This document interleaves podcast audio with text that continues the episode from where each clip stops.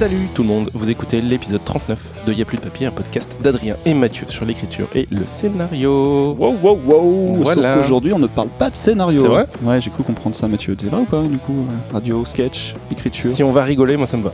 Je crois qu'on Tu va peux rigoler, remplacer scénario par rigoler. Ouais. Et je suis là quand même. Un papier, un podcast où on rigole. Eh ben, on va se bidonner alors. On va se bidonner, je sens. On va plutôt parler de comment faire Ouais, pour c'est que les gens toujours, se bidonnent. Toujours. Et on va parler d'humour et de comment ça s'écrit. Et pour ça, on reçoit Thomas VDB. Salut Thomas. Bonjour messieurs, merci Thomas. de me recevoir. Bah, merci de venir. Je C'est suis ravi. Comédien et chroniqueur. Non, non, mais oui, je, je disais que je suis ravi d'être là parce que je vous écoute souvent. Mais vous le savez, mais voilà, je vous le dis, je vous le redis. En faisant la vaisselle. En faisant la vaisselle, En notamment, plus. absolument. C'est la meilleure façon de nous écouter. Je pense aussi, ouais. Ça a été élu meilleure façon de nous écouter 2018 Ouais, ouais, 2019. je pense bien. On reçoit également Guillaume Pouget, qui est auteur. Salut Guillaume. Salut les gars. Salut Guillaume. Bienvenue. Est-ce que Bah, tu nous euh, écoutes en faisant la vaisselle? Non, enfin si pour la première fois hier soir du coup. Ah, bah, Ah, voilà. bah, mais voilà. c'était en faisant la vaisselle aussi. Non, mais c'est très et bien. euh, ça m'a beaucoup plu, donc merci de m'avoir invité. Je suis très content d'être là aussi. Euh, Est-ce que vous pouvez vous présenter en quelques mots et, et nous raconter comment vous êtes arrivé jusqu'à aujourd'hui dans votre vie? Waouh. Thomas. Alors, ben, moi, je suis. Alors, je vais essayer de faire ça assez vite. euh, je suis. Donc, j'ai 42 ans. Je suis comédien depuis. Ben, écoute, ça fait, ça fait un peu. Depuis une vingtaine d'années. Ça fait un peu. C'est, c'est marrant, il y a un nombre d'années après lequel ça sonne prétentieux, je trouve, de dire que ça fait, ça fait 20 piges que je suis dans la comédie. Non, mais. Et à côté de ça, avant, j'étais journaliste dans la musique. Pendant plusieurs années, j'étais journaliste dans un magazine de rock, et donc euh, donc la musique est, reste un petit peu un des sujets qui traîne toujours dans les thèmes que j'aborde sur scène, à la radio, dans mes chroniques et tout. Pas systématiquement, mais quand même, c'est quand même assez présent. Et donc j'ai arrêté la presse en 2005, après sept ans, après lesquels j'avais déjà commencé, j'avais déjà fait euh, du café-théâtre, un peu de conservatoire à Tours, euh, et beaucoup de théâtre de rue. J'ai fait beaucoup, beaucoup de théâtre de rue, jusqu'à il n'y a pas très longtemps d'ailleurs, parce que j'ai un spectacle qui a duré, euh, qu'on a joué pendant 17 ans en rue avec un pote, un, un duo de clowns. Et puis, quand j'ai quitté la presse en 2005, donc pendant ce temps-là, je faisais déjà spectacle de théâtre de rue qui tournait beaucoup, j'ai, j'ai décidé d'écrire mon premier one-man euh, sur mon expérience de fan de musique qui devient journaliste dans la musique. Et puis voilà, ensuite ça s'est un peu enchaîné, j'ai fait un peu de télé, un peu de radio, un peu de ciné, un peu de... de- et toujours de la scène. Et voilà, et donc... euh, et puis là, ce matin, je suis arrivé en métro et je suis rentré, j'ai ouvert la porte et je me suis assis. Et à un moment, avant ça, tu faisais la vaisselle. Et à un moment, Ça, je faisais la vaisselle, je vous ta écoutais régulièrement, j'ai découvert beaucoup de bons conseils, beaucoup de bons tuyaux sur l'écriture euh, en vous écoutant. Voilà, non, non, mais grosso modo, c'est le résumé, quoi, grosso Et modo. fan ce que d'Yves. Lavandier. Et fan d'Yves Lavandier, dont j'ai découvert la voix dans votre podcast en Ah. réalité, parce que je connaissais son livre La dramaturgie depuis pas mal d'années.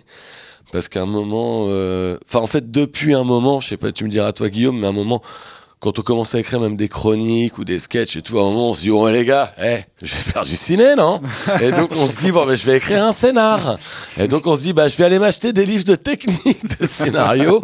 Ce qui est une bonne, un bon réflexe déjà. Ouais, mais en réalité, C'est déjà mieux que euh, la plupart des gens. voilà. mieux vaut être animé par une véritable envie de raconter un truc précis plutôt que de se dire alors attends je vais m'acheter un bon livre de technique de... je vais plutôt en acheter trois tiens des livres de technique de scénario et puis et en fait non je dis ça parce que effectivement de tous ceux qui me sont passés entre les mains beaucoup me sont tombés des mains. Euh, celui que j'ai trouvé le plus passionnant clairement c'est la dramaturgie d'Yves Lavandier dans la dernière édition qu'il a fait il a fait une entrée sur les clowns au Tout moment où je faisais mon duo activement avec Mathieu Madénian et donc du coup il avait fait tout un, un petit chapitre que les là-dessus clowns, c'est son dada euh, à Yves. j'avais bien compris que c'était son dada Le clown et l'enfant. Le clown et l'enfant, il adore ça, les clowns. Lui-même est un clown d'ailleurs, Tout à fait. Et on le salue. et on le salue, salut. on le salue Yves Thomas, tu fais aussi, tu as fait aussi des podcasts, tu as fait aussi beaucoup de radio. Des podcasts, beaucoup de radio, euh, à France Inter depuis une dizaine d'années. Pareil, ça refait, ça refait, mais ouh, ça fait 10 piges que je suis sur Inter. Donc, Quand on compte en piges, en général, c'est hyper arrogant, je En trouve. pige euh, contrat Ouais. ou Ouais, ouais, ouais. piges, pas beaucoup du coup. Alors, ces piges-là, c'était avant. Non, mais donc, euh, ouais, j'ai fait un podcast pour 10 heures pendant deux ans qui s'appelait Nostalgie 2050 qui était en fait euh, une émission enregistrée dans le futur et qui était une façon de se moquer un peu du monde d'aujourd'hui euh, sous le prétexte de la perspective des, 20, des, des 30 ans 30 en avant. Souvenez-vous à l'époque où tous les gens, les barbes de trois jours, euh, et les poussettes au canal Saint-Martin, voilà, puis on se foutait un peu de la gueule des gens, Stan Smith et tout. Mais en fait, de, de, de ce qui a Nous, aujourd'hui, bah de nous, mais clairement de nous. Mais en fait, se moquer du monde d'aujourd'hui en prenant le prétexte de c'était euh, c'était il y a 30 ans, c'est beau, c'est voilà, c'est une bonne justification quoi. Donc ce podcast, je l'ai fait pendant deux ans, j'en ai fait un autre après qui s'appelait 100 V- 100 VDB par minute.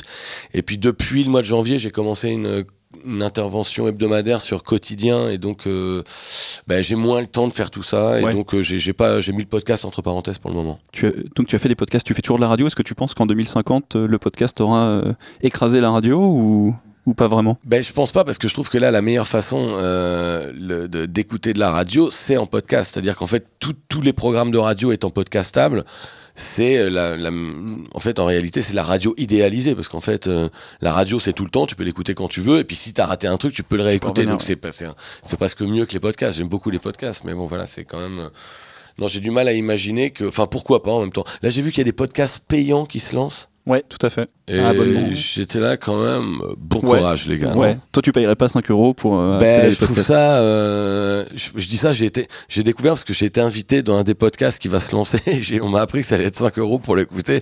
J'étais ah merde, ça a coûté 5 euros d'écouter ce que j'ai dit.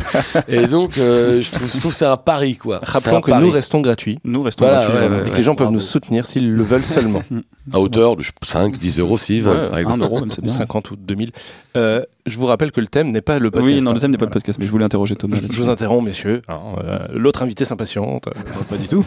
Oui, c'est mon tour. Alors, d'où viens-tu Qui es-tu? Moi, je. Est-ce que tu fais des podcasts? Parce qu'apparemment, on va parler de ça. Un petit peu, Ah. un petit peu. Euh, moi, en fait, euh, oui, j'ai écrit pour des podcasts. Bah, j'y viens. Moi, je suis pas auteur depuis euh, 20 piges, donc euh, encore, c'est c'est quelque chose de d'assez récent. Euh, en fait, j'ai commencé ce travail d'auteur il y a deux ans, un peu plus de deux ans.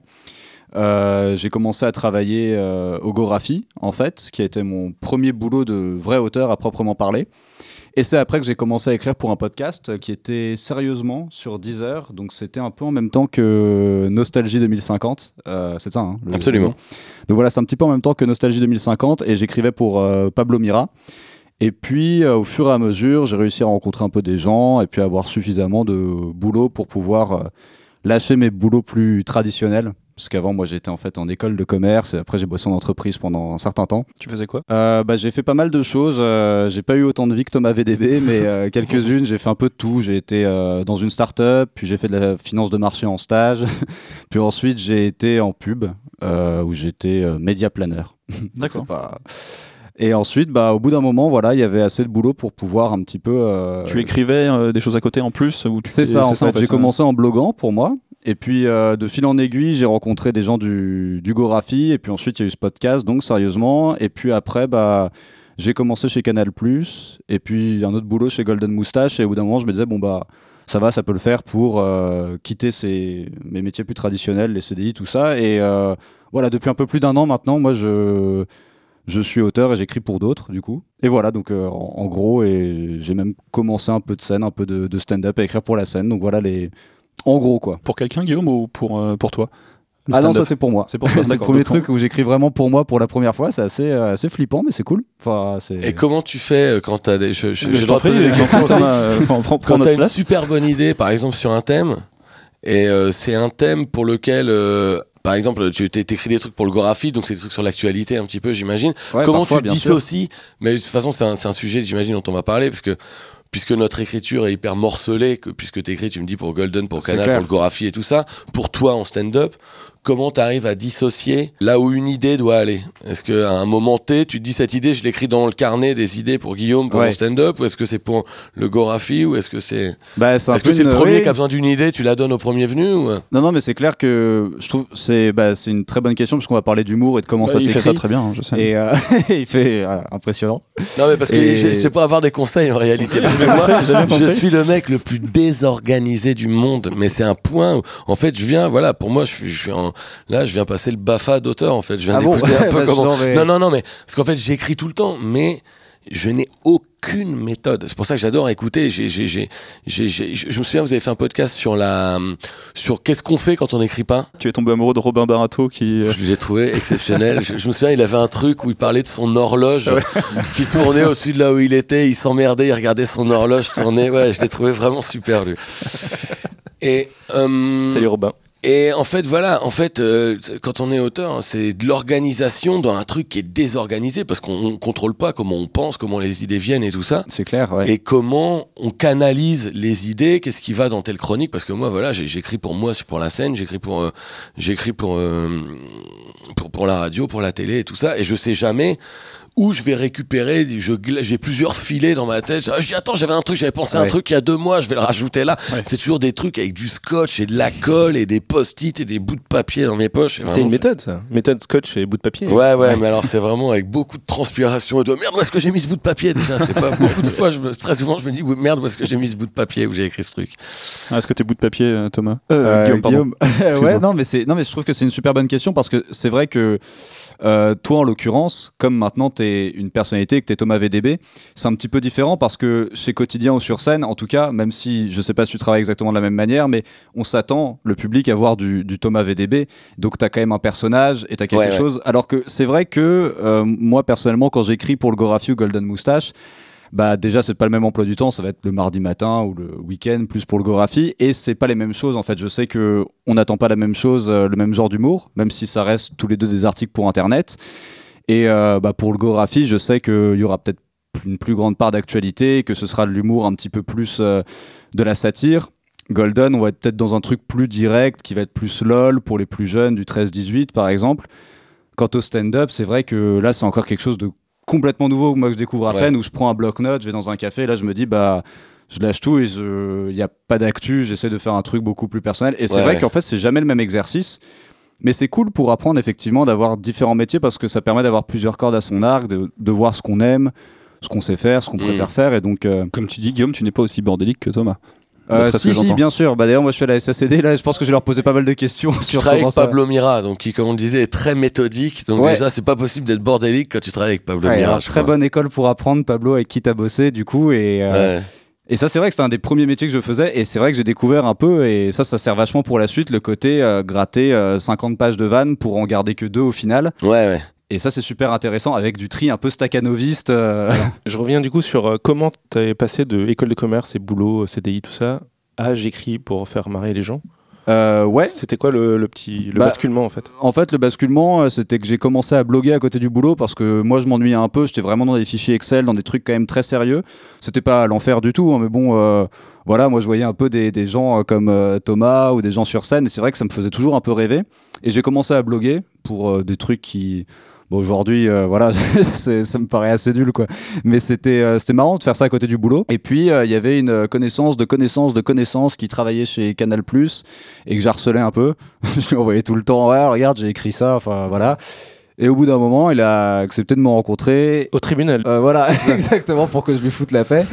J'avais un bracelet. c'était le mec du service courrier, donc il Voilà. a pas pu t'aider beaucoup au début. J'y suis avec mon bracelet électronique à la cheville et tout. Et euh, non, non, mais c'est cool. Et en fait, il m'a dit, bah, tu sais quoi, euh, peut-être que les copains du Gorafi recherchent des gens. Et c'est là que j'ai découvert cette méthode où il faut euh, venir avec plein plein d'idées. Et finalement, on va en gagner, garder qu'une, voire zéro. Mais si déjà il y en a peut-être une qui passe ou quelque chose, bah il y a peut-être quelque chose à faire. Et donc c'est comme ça que ça a commencé en fait. Et j'ai continué, j'ai commencé le Gorafi en parallèle du boulot. euh, voilà quoi, en gros. Ça, ça t'a permis de faire les choses d'après? Ça t'a ouvert un peu. Euh, c'est ça, parce qu'ensuite, bah, avec euh, ce Pablo, justement, euh, c'est lui qui a commencé à me proposer des choses, alors que lui commençait à travailler un peu à côté du Gorafi avec France Inter, ses chroniques, son one-man show et tout. Et voilà, de fil en aiguille, D'accord. c'est ça bien. le truc. Est-ce que je peux faire mon intro maintenant On va pouvoir commencer. On y va. ah merde, t'as pas fait l'intro encore fait l'intro, toi. Aïe aïe aïe, ah. En plus, elle est chiante, déjà. tu vois, donc ça va Désolé. être vraiment probant, les gars. On n'était jamais aussi bien lancé Ouais, que, que là, et on doit s'arrêter pour refaire l'intro. C'est... Ouais. Ça- là, elle va être toute pâle en plus maintenant. Tu peux pas la faire pas en dit, conclusion, euh, ton intro, plutôt.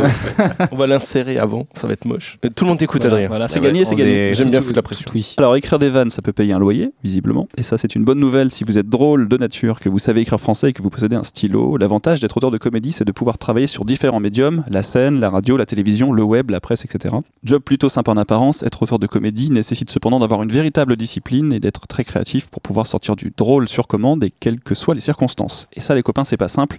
C'est peut-être pour ça que c'est un métier d'ailleurs. Alors, écrire de l'humour, c'est facile? En tout cas, ça, ça a l'air. Mais avoir vos têtes, je sais pas. Thomas, qu'est-ce que t'en penses? C'est pas très difficile. En fait, non. Ce qui est difficile, par exemple, si on parle par exemple dans le cas de, de devoir écrire un, un texte pour la télé ou une chronique, comme on dit, le plus difficile pour moi, c'est de trouver. Par exemple, je fais une chronique par semaine à quotidien. Le plus difficile, c'est de trouver le sujet duquel je vais parler. Parce qu'en fait, en réalité, une fois qu'on a le sujet qui se cristallise dans la tête, bah, la façon qu'il a de se cristalliser, c'est de se dire ah ben je vais en parler comme ça, je vais dire ça, je vais dire ça. Et en fait, dès, dès, dès lors qu'on a trouvé le sujet, le bon sujet, c'est celui où on se dit ah bah oui, je vais en parler comme ça, je vais en parler comme ça. Donc ce qui est extrêmement difficile, c'est la régularité, c'est le fait de, de, de savoir que tous les lundis, il faut que je sois à quotidien à 20h45 et que je sois marrant à l'antenne. Ça, c'est la seule certitude que je suis obligé d'avoir, c'est que ce soir, parce que là on est on, est, on enregistre un lundi, la semaine prochaine ce sera pareil et tout. Et des fois, je n'ai aucune idée. Des fois, le samedi, je suis en panique chez moi, je commence à me dire, bon, de quoi je vais parler dans deux jours? J'ai pas le droit de réfléchir comme ça. Le seul truc, c'est de me mettre dans un état d'esprit euh, un peu. euh, faut se dire que c'est pas grave, en fait. Faut se dire que c'est pas grave. Si on- dès qu'on commence à se mettre la pression, c'est le début de la fin. On va, on va fabriquer, on va être mécanique, on va se dire ah tiens, je vais faire des blagues sur Macron parce que Macron il a forcément à dire, donc forcément ça va parler aux gens et tout. Mais en réalité, c'est pas ce qu'il faut faire. Faut trouver le truc, faut regarder un peu. Il faut pas perdre de vue l'actualité. Faut rester toujours un peu le nez dedans parce que forcément, je suis dans une émission qui parle, qui traite d'actualité. Donc tu lis souvent les médias, enfin tu regardes un petit peu? Ouais, t'es un peu obligé. C'est Ouais. pas ma passion à la base, moi, en fait. hein. Moi, je me suis mis vraiment à lire les, les, les journaux parce que j'ai con. Avant, je lisais des journaux de musique, des trucs. Je lisais les quotidiens un peu, mais tu vois, je... maintenant, je les lis vraiment de façon un peu plus euh, comme une espèce de tamis pour voir un peu qu'est-ce qui va me faire marrer, qu'est-ce que je vais garder, qu'est-ce que je vais pouvoir utiliser dans mes, dans, dans mes interventions à la télé ou à la radio. À la base, c'est pas un truc que je faisais. Donc vraiment, le fait d'être obligé d'écrire pour, pour la télé, pour la radio, m'a précipité dans la, dans la fréquentation de l'actualité, en fait. Quand tu dis c'est pas grave, Thomas, qu'est-ce que tu veux dire par là? Je veux dire qu'en fait, euh, c'est pas grave, ça veut dire qu'il faut qu'il y ait de la légèreté dans l'humour. Je pense que, en tout cas, peut-être pas dans le sujet que tu abordes, mais dans le regard que tu as. Parce que l'humour, c'est quand même C'est censé être un truc de, légèreté. Et donc, tu amènes de la légèreté dans des choses graves et tout ça. Euh, et donc, je pense que si t'es pas dans cet état d'esprit de genre, euh, de te faire marrer, c'est-à-dire, en fait, tu sais qu'une vanne est bonne dès lors que dès que tu l'as trouvée, elle te fait marrer. Si t'es le, si t'es le premier spectateur de ta vanne et que tu dis, ah ouais, ça c'est une bonne vanne, bah, c'est, le seul truc qui va te donner le, le courage de la tenter, cette vanne. C'est de te dire, bah, je me suis fait marrer avec. Et donc, il faut se dire, c'est pas grave parce qu'en fait, il faut, si je commence euh, à regarder les journaux en me disant putain j'ai pas de chronique et tout, bon voilà, et donc ça va être mécanique, ça va être dans, ça va se fabriquer dans la panique, dans l'angoisse, de me dire est-ce que ça va être drôle et tout ça?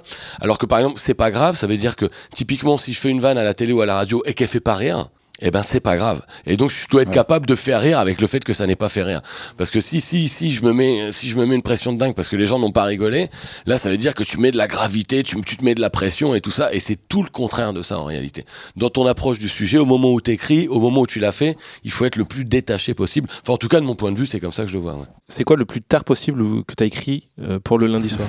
Euh, je, je- je- en fait, j'ai écrit continuellement jusqu'à euh, une demi-heure avant d'intervenir. Euh, là, par exemple, euh, j'ai décidé samedi midi que je faisais un truc sur, comme je réexplique un truc d'actualité de la semaine passée. Bon, là, c'était pas très, là, tu vois, c'était soit, comme il y a eu les vacances la, semaine dernière, soit je parlais d'un truc il y a deux semaines, donc soit je parlais de Notre-Dame, mais bon, ça a déjà été quand même. Et donc, finalement, j'ai décidé de re- re- reparler du, de, de Macron, mais parce qu'il y a quand même eu la conférence de presse de Macron et plein de trucs marrants à raconter.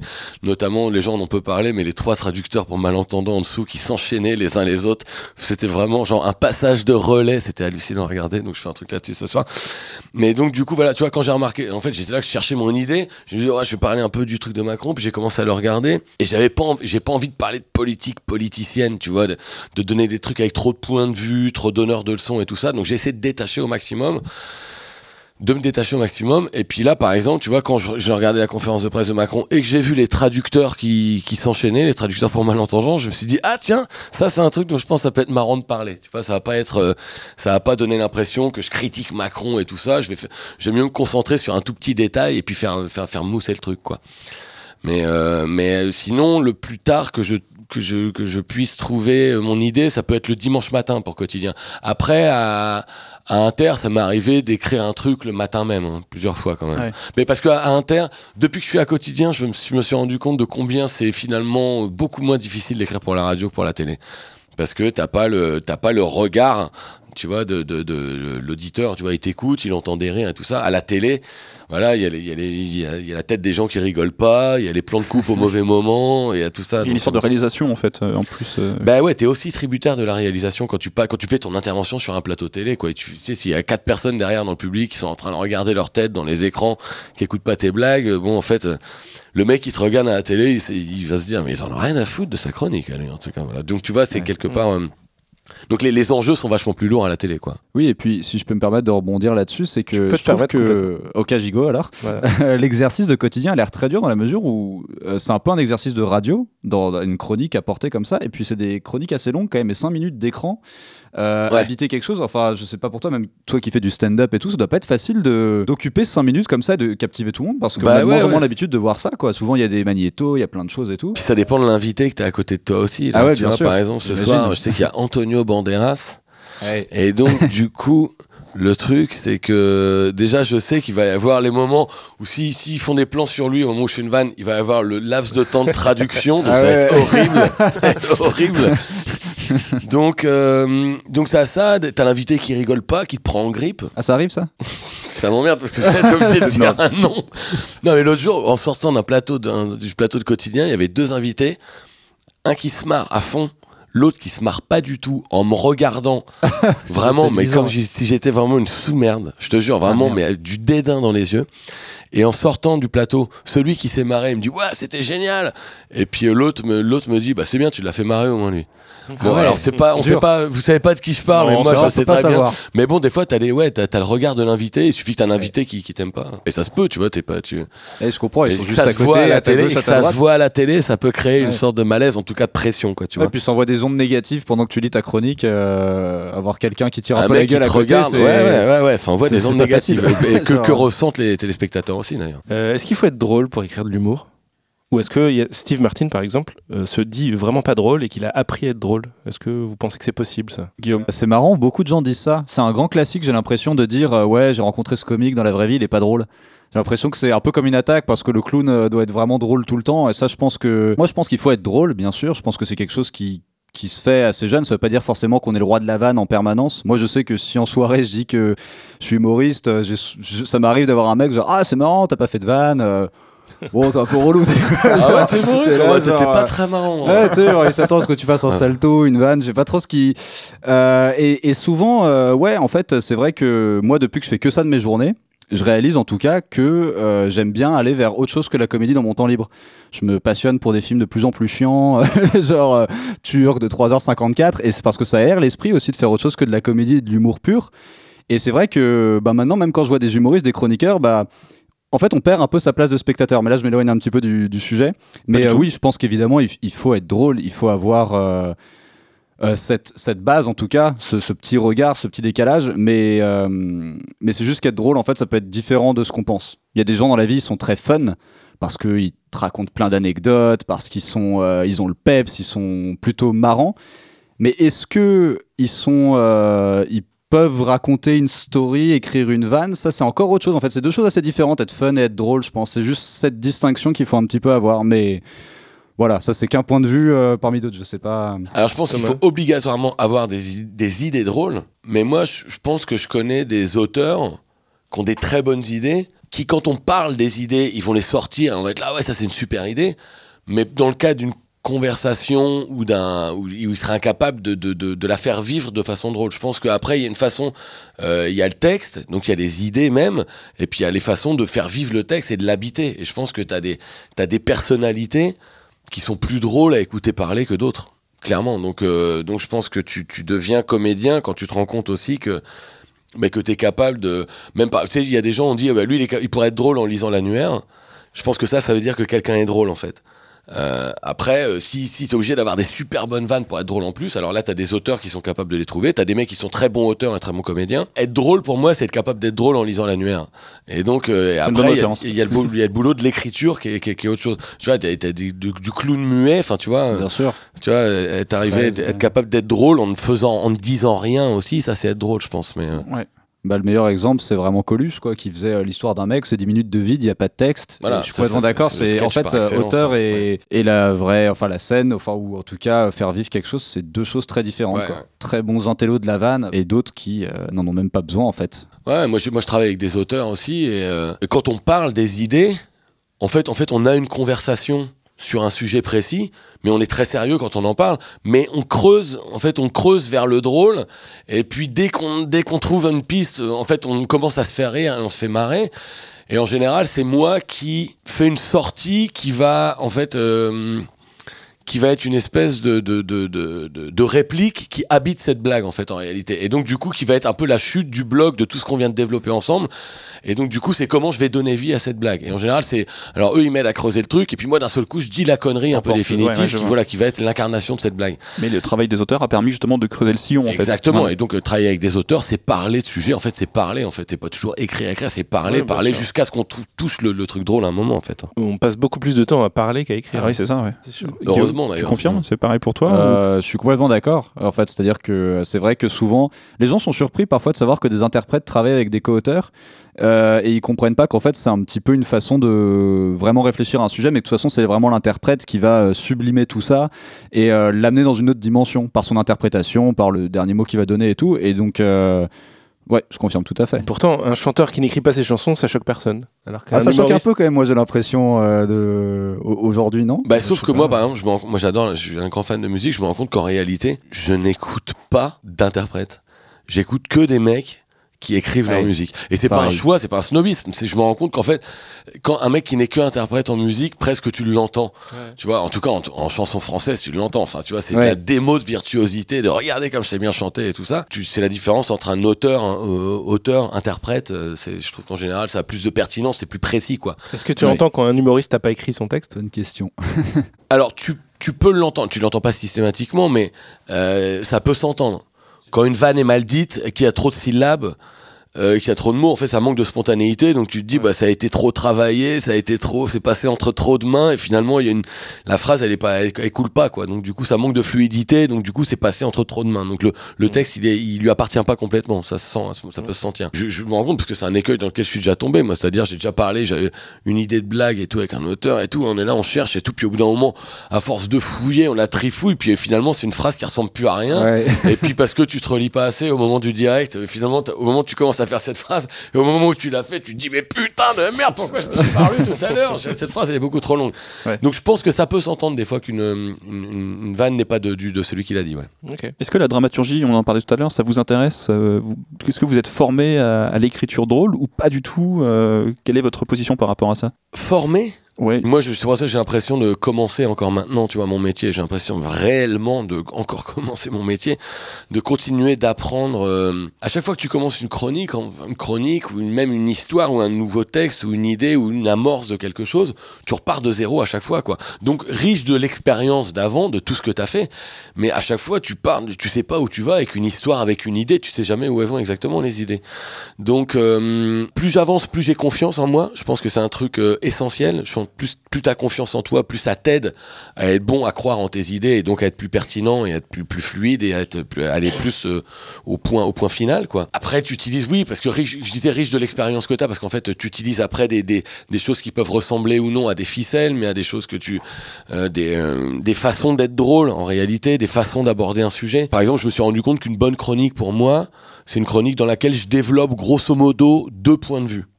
Si, tu vois, c'est toutes les chroniques dont je suis assez content, finalement, je me rends compte que c'est les chroniques dans lesquelles je fais une intro. Ensuite, je développe deux points de vue un peu débiles, un peu forts, un peu drôles.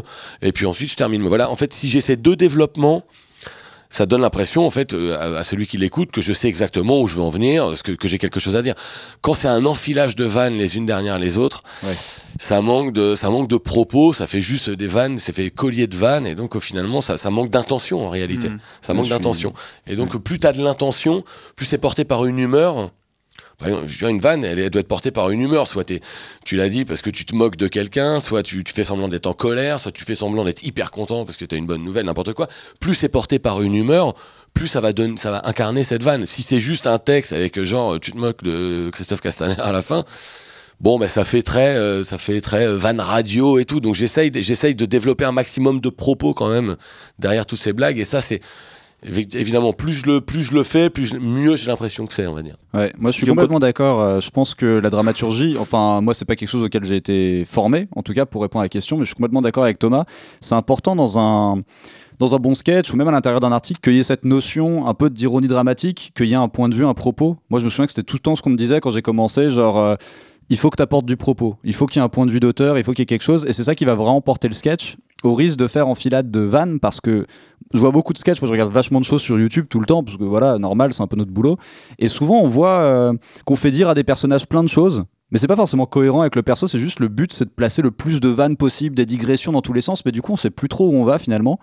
Et euh, c'est hyper important à l'intérieur d'un sketch ou de quelque chose, bah, que voilà, quand même, il y a un point A, un point B, et que même si c'est une petite pastille de deux minutes, idéalement, on puisse voir un- une trajectoire, un arc narratif, quelque chose. Donc, euh, inconsciemment, enfin, moi, je suis pas formé à ça, mais je pense qu'on essaye de le faire. Enfin, et même euh, en écrivant un Gorafi, c'est bien qu'il y ait un point A et un point B, quoi. Enfin, que qu'on voit quelque chose se passer, quoi. Tu, tu te formes en, en- en regardant les autres aussi, du coup? Bah bien sûr. Et puis en travaillant en contact de gens qui euh, connaissent mieux ça que moi. Moi, je travaille beaucoup avec des scénaristes qui font de l'humour aussi. Et euh, je les vois, les gars, ils sont super chauds parce que ils ont l'habitude carrément d'écrire des films. Donc en fait, quand ils reviennent à des petits formats, il y a quand même ce mécanisme et cet Oui. automatisme. Et euh, moi, j'apprends vachement de ça en tout cas. Bah, Super. Mettre des questions, Ah Adrien. oui, bah, je suis pas du tout maître des questions.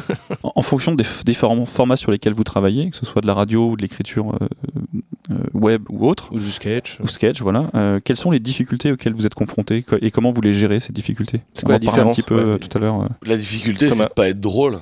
Et non, enfin, la difficulté, c'est de pas savoir ce que tu veux dire, en fait. C'est, pour moi, c'est vraiment ça. Plus, plus c'est clair dans ta tête et moins c'est dur en réalité. Donc, euh, la difficulté, est- c'est quand t'as rien à dire. C'est quand, t'es, euh, quand, quand tu dois parler demain et que tu sais pas de quoi tu vas parler.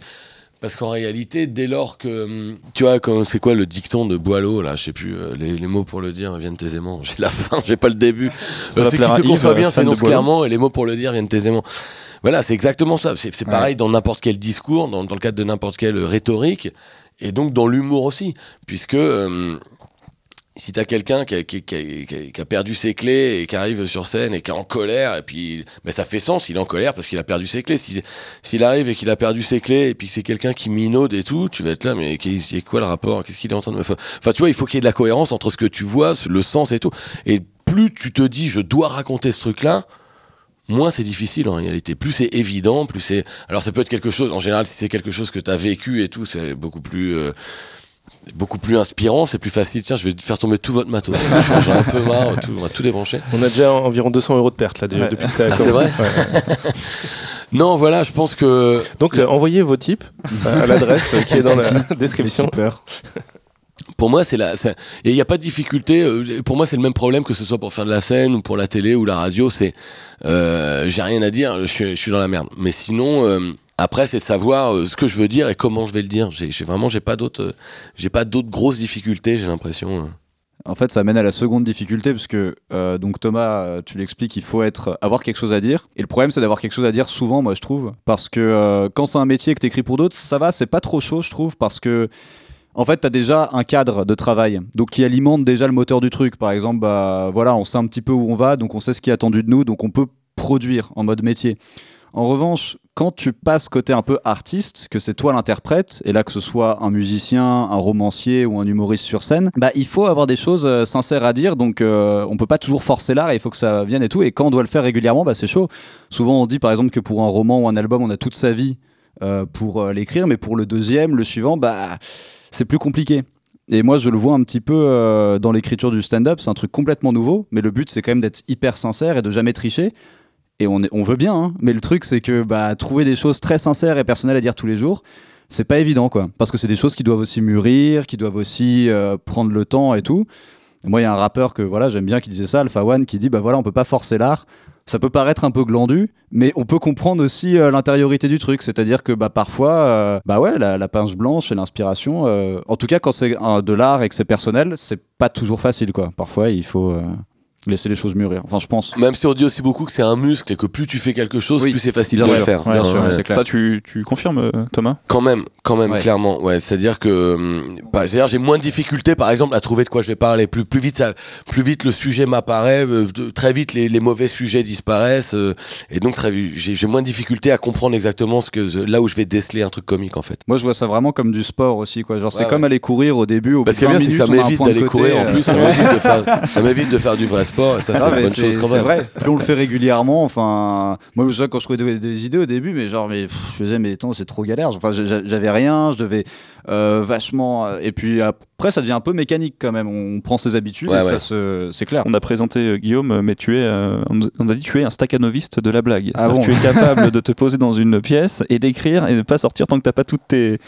toutes Oui, tes oui, blagues. bah oui, c'est euh, tu t'intéresses de commune. Ambre qui a dit ça. D'ailleurs, tu ne sortiras pas de cette pièce tant que tu n'auras pas répondu à toutes les Ah, questions. d'accord. Et que ça, marche. toutes drôles, hein, sinon. euh, Euh, non, mais euh, oui, j'ai- j'aime bien l'idée de se forcer aussi un petit peu parce que euh, c'est vrai qu'il faut pas être non plus trop euh, en mode brise de Nice. La mer me veut pas aujourd'hui. Genre, bah, l'humour me veut pas aujourd'hui. C'est sans moi. Il faut, euh, se forcer. Et euh, moi, j'ai une routine le matin. Donc, euh, en fait, euh, notre amie commune Ambre disait ça à cause de Canal parce que ça, c'est un exercice assez intéressant chez Canal+. Alors, qu'est-ce que tu as fait chez Canal Alors moi j'y ai passé un peu plus d'un an, un an et demi en fait euh, dans une cellule qui s'appelle le bureau des auteurs. On écrivait pour des émissions euh, différentes. En fait on était de la sorte de chair à canon qui était envoyée sur là où il y avait des besoins. On écrivait régulièrement sur une émission qui s'appelait Canal Bis, euh, présentée par Martin Darondo et Jordi Le Bolloc. Et cette année par ces mêmes personnes, c'était le JT Pressé.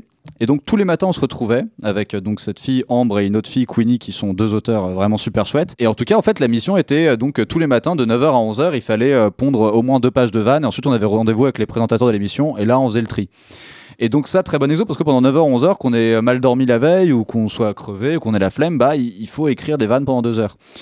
Et remplir le doc, quoi. C'est vraiment ça le truc, il faut, euh, et idéalement de bonnes choses, hein, bien sûr, mais donc euh, sur une base d'actualité, on est d'accord, hein, c'est ça voilà, donc on épluchait l'actu et puis on s'y mettait et puis euh, on mettait euh, une actu et en dessous des petits bullet points genre euh, les vannes. Et en plus on est sur le doc en même temps donc on voit qui écrit quoi et tout. C'est Et horrible. moi en fait ouais ouais bah au début t'es complexé tu sais moi j'écrivais sur un doc Word à côté et je copiais coller quand c'était vraiment au point. On m'a dit arrête de faire ça c'est pas grave. En fait il faut décomplexer le truc justement et mettre les vannes les moins drôles pour que ça sorte. C'est deux, deux pages collectivement, c'est pas deux pages chacun. Non non deux pages collectivement. Ah. Si je comprends bien, c'est un peu euh, l'anti-méthode que Thomas présentait tout à l'heure. Probablement. Lui, il discute avec des auteurs et il Mais là on discute, écrit il parle. pour d'autres donc c'est un peu Mais vous parlez pas, j'ai l'impression, c'est juste on écrit. Puis, Si, euh, si, non, vous on se parle. Mais moi, euh, j'étais chiant parce que je disais, bon, euh, les gars, on remplit le doc. Quand je voyais que personne n'écrivait, je faisais, bon, vous êtes où? Tu vois, genre. Mais c'était juste, non, mais c'était, ça marchait bien. Donc on peut être drôle Mais, et euh, relou. Et euh, très relou. Même plus relou que drôle. C'est marrant, là, parce que là, euh, je suis là- on est là pour parler. Alors, comment faire pour être drôle? Je suis là, mais est-ce qu'on est marrant depuis tout à l'heure? Est-ce qu'on est hyper relou? À écouter truc, Alors, moi, ce que oui. je fais, c'est que c'est très important sur mon PowerPoint. C'était exactement ça chez Canal Parfois, on se regardait, on débriefait les vannes en lisant ensemble et on était là, genre, ok, on garde la 2, c'est très gaulerie. Avec une voix hyper austère, tu vois, mais genre, ça dénature un peu le truc. Mais non, mais on continue à se marrer quand même. Mais c'est vrai que c'est comme tout, quand on fait quelque chose tout le temps, on peut pas être tout le temps plié en deux. euh, voilà quoi, genre. mais- L'humour, c'est du sérieux. Le comédie, the serious business. Ah oui. Mais comme tu disais, c'est marrant parce qu'il y a un truc que, que tu viens de, de dire qu'on écrivait le matin et tout. Et il y a un truc un peu fantasmagorique, tu sais, quand on fantasme de devenir un auteur, de se dire, ah, Ouais. faut écrire le matin.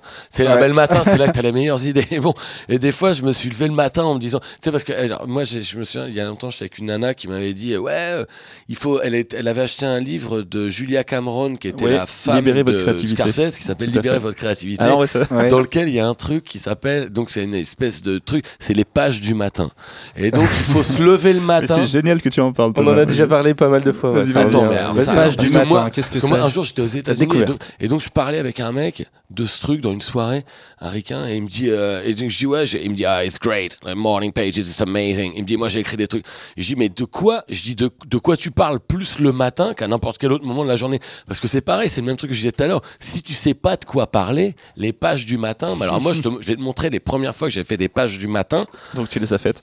je les ai faites, mais j'étais là, en fait, tu- je pose la mine de mon crayon sur le cahier, mais j'étais là, bon ben voilà, mais là je sais pas quoi dire.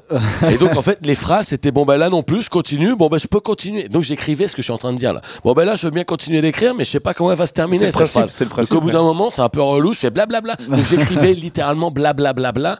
Le mec m'avait dit, tu vas voir, il va sortir des trucs de dingue. J'ai fait pendant 10 jours, j'ai fait, c'est de la merde le truc des pages du matin.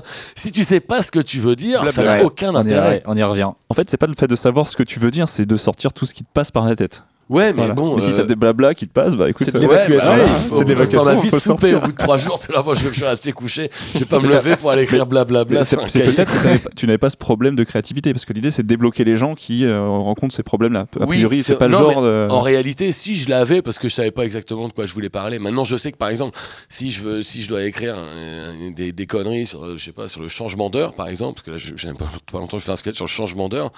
Bah, si je me lève le matin et que je commence à réfléchir précisément à un sujet, bah, c'est là clairement le matin que les idées sont les mieux, effectivement. Mais quand tu sais de quoi tu parles, si tu dois faire un sketch que où t'écris blabla, bon, c'est- c'est pas mieux le matin que le soir de l'écrire. C'était quand même bien de faire ces n'importe pages du heure. matin. T'es arrivé jusque-là grâce à elle. Merci les pages du Bah matin. ouais, finalement. Ah, donc vous, vous, êtes- des grands défenseurs des pages du J'étais un matin. défenseur du page du J'étais un défenseur, ouais. Je les ai fait un On moment. a essayé, euh, on on a ça essayé, passait hein. comment ça les pages du matin juste pour euh, ma culture G? C'était sur euh, c'était C'est dans un livre de. Julia Cameron. C'est un livre de d'accord. Voilà, c'est un livre, c'est méthode. En fait, J'ai- j'ai tu pas as capté. plusieurs, euh, t'as des conseils, tu as des exercices comme ça. En fait, si, ça s'adresse aux gens qui sont bloqués, qui aimeraient faire quelque chose de créatif, D'accord, ok. qui n'y arrivent moi. pas. Il y a une genre de méthode sur 12 semaines ou je sais pas quoi. Ok. Si quelqu'un les suit à la lettre, peut-être ça peut marcher. Après, nous, on, on conseille aux gens de lire le truc et de, de prendre, tester, ouais. euh, voilà, de picorer les, les idées, parce qu'il peut y en avoir des bonnes. Et les pages du matin, c'est tu remplis, tu noircis trois pages. Voilà. D'accord. Et tout ce qui euh, te passe c'est par le la tête. premier truc que tu fais le matin. blabla et Voilà, les, tous les euh, blabla. Mais c'est vrai que moi aussi, ça m'est arrivé d'écrire. Bon, je sais pas trop quoi dire ce matin. Je suis un peu Ouais, en galère. ouais. Mais bizarrement, j'avais toujours une idée. Tiens, ah j'ai vu un tel aujourd'hui, c'était ou j'ai joué un tel tout à l'heure. ah, c'est cool, je vais lui parler de ça, je vais lui parler de ça. Et bizarrement, ça organise un peu tes pensées. Et l'avantage de ce truc-là, c'est que quand tu les as finis, t'as fini quelque chose de ta journée, t'as fait quelque chose en fait. Ouais, tu ouais. peux passer à autre chose. Et c'est cool. Et une Ouais, fois, j'ai arrêté de les faire pendant longtemps et j'ai repris. Et tu sais, la sensation, c'était je vais vider les poubelles. Genre, j'avais Ouais, ouais, plein ouais, de pensées ouais. négatives Fallait que t'accumules et il fallait ramener à peu, cheminer, quoi. Et c'était cool. Voilà. Mais bon, Et moi j'ai une bien. question pour toi Guillaume. Est-ce que Ah. par exemple tu as un carnet avec toi et tu notes ce qui te fait marrer, donc indépendamment du genre, euh, euh, là, des fois on te dit il faut que tu écrives des, des blagues sur, euh, je sais pas, sur euh, je sais pas un téléphone portable pour un nouveau portable qui sort pour Ouais. une émission de télé. Et puis est-ce que tu as un carnet avec toi dans lequel tu notes les choses qui te font marrer dans la vie. Tiens, un pote il m'a dit ça, j'ai répondu ça et voilà. Oui, oui, enfin, j'ai pas de carnet, j'ai les, euh, j'ai les notes iPhone Oui, d'accord. et euh, j'ouvre les trucs et j'ai toujours très peur que quelqu'un tombe dessus parce qu'il y a vraiment aussi toutes les idées les plus pourries, quoi. Ouais, c'est ouais. euh, Tu les peux les verrouiller avec un mot de passe. De quoi tu sais Tu- Je les- peux le protéger avec un mot de passe Ouais, moi j'ai la mienne, elle est verrouillée. Ah bah je veux bien parce que moi j'ai toujours peur de, de, de mourir sans soit prévu et que quelqu'un trouve ses notes et que euh, découvre ce que t'avais en et tête, découvre tout. Et non mais oui clairement je pense qu'il faut toujours. euh, En fait le cerveau j'ai l'impression qu'au bout d'un moment il switch un peu en mode. Euh, euh, stand-up toujours dans l'observation du truc et puis Ouais, un ouais. voisin gaulerie dans le métro bah on se dit on le note faut pas que le voisin le voit bien sûr mais Et tu euh, arrives à organiser ces notes, surtout tu arrives à en faire quelque chose? Parce que moi c'est ça le problème, c'est qu'en Alors, fait ouais, j'ai des, Thomas, toi, c'est quoi? Ah ben moi pas du tout. C'est ce que je disais tout Ah à l'heure. C'est-à-dire qu'en fait j'ai des carnets d'idées drôles, pas drôles, des fois des blagues d'une ligne qui me font marrer et tout. Mais ensuite c'est je sais pas forcément comment je vais utiliser, capitaliser sur tout ce matériau, si tu veux. Ouais. Et donc euh, des fois ça m'arrive de me dire, euh, par exemple là, ce, soir dans ma chronique à la télé, je fais une blague que j'avais prévu de faire en me disant ouais. Ouais. ce sera génial pour mon prochain stand-up ça de faire un truc sur le fait que c'était une blague sur le fait que par exemple euh, des fois je me rends compte qu'aujourd'hui j'ai du mal à systématiquement regarder les films en entier du premier coup Ouais. c'est-à-dire je me fabrique des séries avec les films je les regarde en le trois soirs et tout tu vois et donc et donc je fais le même truc sur la conférence de presse de Macron je raconte que je me suis fait une mini-série avec des cliffhangers où je mettais en pause en disant j'ai décidé de stop je mets en pause je, je suis obligé d'attendre le lendemain et tout cette idée là je, en fait à la base je m'étais dit ouais ce serait super en stand-up et là miraculeusement, enfin, je vais voir ce que ça donne ce soir, mais je trouvais que ça coïncidait hyper bien. Je dis, ah bah ouais, en fait, euh, ça va hyper bien avec ce sujet-là, donc je vais la mettre. Mais c'est hyper rare que j'arrive à réutiliser. Ouais. C'est un hasard incroyable que pour moi que j'arrive à réutiliser une idée qui m'est venue de nulle part. J'ai noté dans un de mes carnets qu'arrive et que j'arrive à la loger quelque part en réalité je suis toujours content parce que je me dis ah c'est une bonne idée bah, ça sert à quelque chose Mais finalement ça arrive pas Ouais. souvent. ça arrive pas souvent du Mais tout je j'ai plein d'idées qui dorment dans les papiers partout comme je Est-ce disais c'est tout à pas l'heure parce que les idées qu'on récupère comme ça, elles sont dans un contexte particulier et que ce contexte n'est pas adapté à celui qui arrive ensuite ou En réalité, il faut, il faut savoir l'adapter, mais il faut, il faut, faut- je pense qu'il faut, faut que ce soit ergonomique dans ta tête et que tout le temps, en réalité, c'est une façon de penser. Tu te dis, ah ben tiens, cette façon de penser que j'avais eue là, elle est adaptable, comme tu dis à là, il faut changer juste le point de vue, la situation, le, me- le mec qui la raconte, la victime de, de- de la situation, n'importe quoi. Et en fait, euh, c'est une gymnastique, une en fait. hein. C'est une ouais, ouais. gymnastique de comment j'adapte cette idée à tel contexte, en réalité. Alors que Et- parfois c'est plus simple d'avoir une nouvelle idée en fait. Ex- exactement. Oui. voilà Et c'est mieux d'être inspiré plutôt que de faire un collage, un montage d'idées. C'est ce que je disais tout à l'heure. hein. C'est plus simple quand tu sais ce que tu veux dire et que boum, ça tombe d'un coup. Je suis complètement d'accord en fait parce que souvent ces choses, je suis qu'on note, qu'on observe et qu'on se dit ah ce sera bien pour plus tard, on les utilise pas en fait. Ouais. Mais ça fait partie de la dynamique de les évacuer Il faut Oui, que ça sorte. Vrai. Et ça va amener un autre truc après. C'est comme quand tu grattes 5 pages d'idées et que tu y passes 3 heures, il y a rien de bien dans ces 5 pages d'idées. Et juste à la toute fin, tu notes un truc et tu réalises que bah ça c'est pas mal. Ouais. on pourrait revenir la prochaine fois, mais il a fallu d'abord euh, Ouais, faire ce ramonage, un peu comme les pages du matin, j'imagine, de tu les sortir ces trois Tu trucs. les fait. consultes tes pages de. Je les relis et c'est dégueulasse. Enfin, souvent, Ouais, je ouais, fais des ouais, oui, mais ouais. c'est c'est pété. Et je mets juste euh, un petit panneau attention à la toute fin parce qu'il y avait peut-être un truc en fait qui est intéressant. Ouais, ouais. Mais euh, ça, c'est ingrat finalement. hein. C'est souvent comme ça. J'ai l'impression que c'est euh, une bonne idée dans un Mhm. tas de fumier. Quoi. Alors, Ouais. Vraiment, c'est. euh, Ça- Ça nous arrive très souvent d'avoir des documents. On travaille sur Google Doc et juste charger le document, ça prend euh, 30 secondes parce qu'on a euh, 50 pages Et de ouais. notes pour rendre un truc qui fait 3 pages au final. Ouais, c'est ça. ouais. Il faut beaucoup de merde avant d'avoir des trucs bien. c'est ça, c'est beaucoup de déchets. Mais d'ailleurs, c'est assez curieux dans ce- le métier de scénariste. C'est un des seuls où on te demande de faire euh, peut-être trois versions d'un truc. Et on te fait, Ah, en fait, j'aime bien que la version 1, mais bon, tu seras payé que pour la version 1, tu vois, que la 2 et 3. Enfin bref, C'est un autre sujet. Propre, oui. On va pas s'énerver. Tout à fait. On est auteur, pas scénariste. Voilà. C'est fou combien ton point de vue sur une vanne peut changer entre le moment où tu la trouves, où tu te dis ouais c'est génial, Ouais. puis que deux heures après finalement elle finit dans les déchets. Tu dis ah non je la trouvais mieux au début, celle-là mais finalement elle est un peu nulle. Et faut pas tomber amoureux de ces vannes justement parce que parfois on la trouve plus drôle, mais on se dit juste il y a un moment où je l'ai kiffé cette vanne, Ouais, où je l'ai ouais, trouvé ouais, drôle. faut savoir lâcher. et voilà, fois, il vaut mieux, lâcher. comme tu disais, trouver la nouvelle idée en fait. C'est plus simple. C'est quoi, Ouais. messieurs C'est le travail à un moment donné de se lâcher le cerveau droit voilà, qui, qui, qui Ouais. sort le truc, et l'autre après qui analyse, ou le gauche, enfin bref. Euh, Après, Ah c'est oui. le moment de l'analyse où on se dit Ah, finalement, si je la décortique, ça me fait plus rire, ou comment ça se Bah, passe pour vous? Le cerveau gauche, c'est le sérieux, c'est l'ingénieur. C'est Je sais plus trop. Et le droit, c'est l'artiste. Peut-être. Bon, Bon, je- les tests passés sur Facebook et tu sors. mais je crois bref, que- à un moment donné, on, a- on sort et on, a- un moment donné, on analyse. Quel est Le votre- cerveau droit, c'est la régularité et, D'accord. et la, la discipline, et le gauche, c'est la créativité. Le... voilà. Merci, monsieur. Bah, tu commences Merci, avec le gauche. C'est la tu batterie. commences en fait. avec le gauche. Tu commences avec le gauche, je pense. Et puis, et puis ensuite, tu, tu, comme c'est un truc que tu vas dire en public et tout, tu te relis et puis tu analyses le contenu de ce que ta créativité a sorti de façon un peu débridée, quoi. Mais il y a toujours un moment où les deux travaillent, je pense quand même, parce Bah que c'est- il s'agit pas que de. Sinon, tu ferais de l'impro et voilà. Ouais. puis les gens sont là. Ce euh, serait trop facile. Ouais, mais bon, moi, je- j'analyse pas. moi. Je suis que dans. vraiment, je dis des mots. Je fais des sketchs de pages du matin, en fait. Je parle. je parle, blablabla. Tu les fais Trois heures de scène là-dessus. cool. Est-ce que vous avez des, des échecs à nous partager? Vos meilleurs échecs et les leçons que vous en avez tirées? Alors moi j'ai pas nécessairement Thomas. des échecs, j'en ai des kilomètres. Par contre, euh, des leçons à tirer, bah, la, la leçon est toujours la même, que ça ne se reproduise plus jamais. Ouais.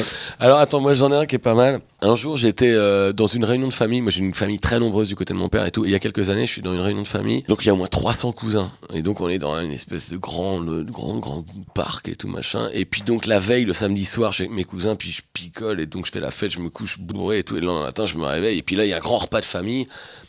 Et donc on est tous à des tables et tout, puis je suis en train de manger Jean-Mathieu mal au crâne et tout.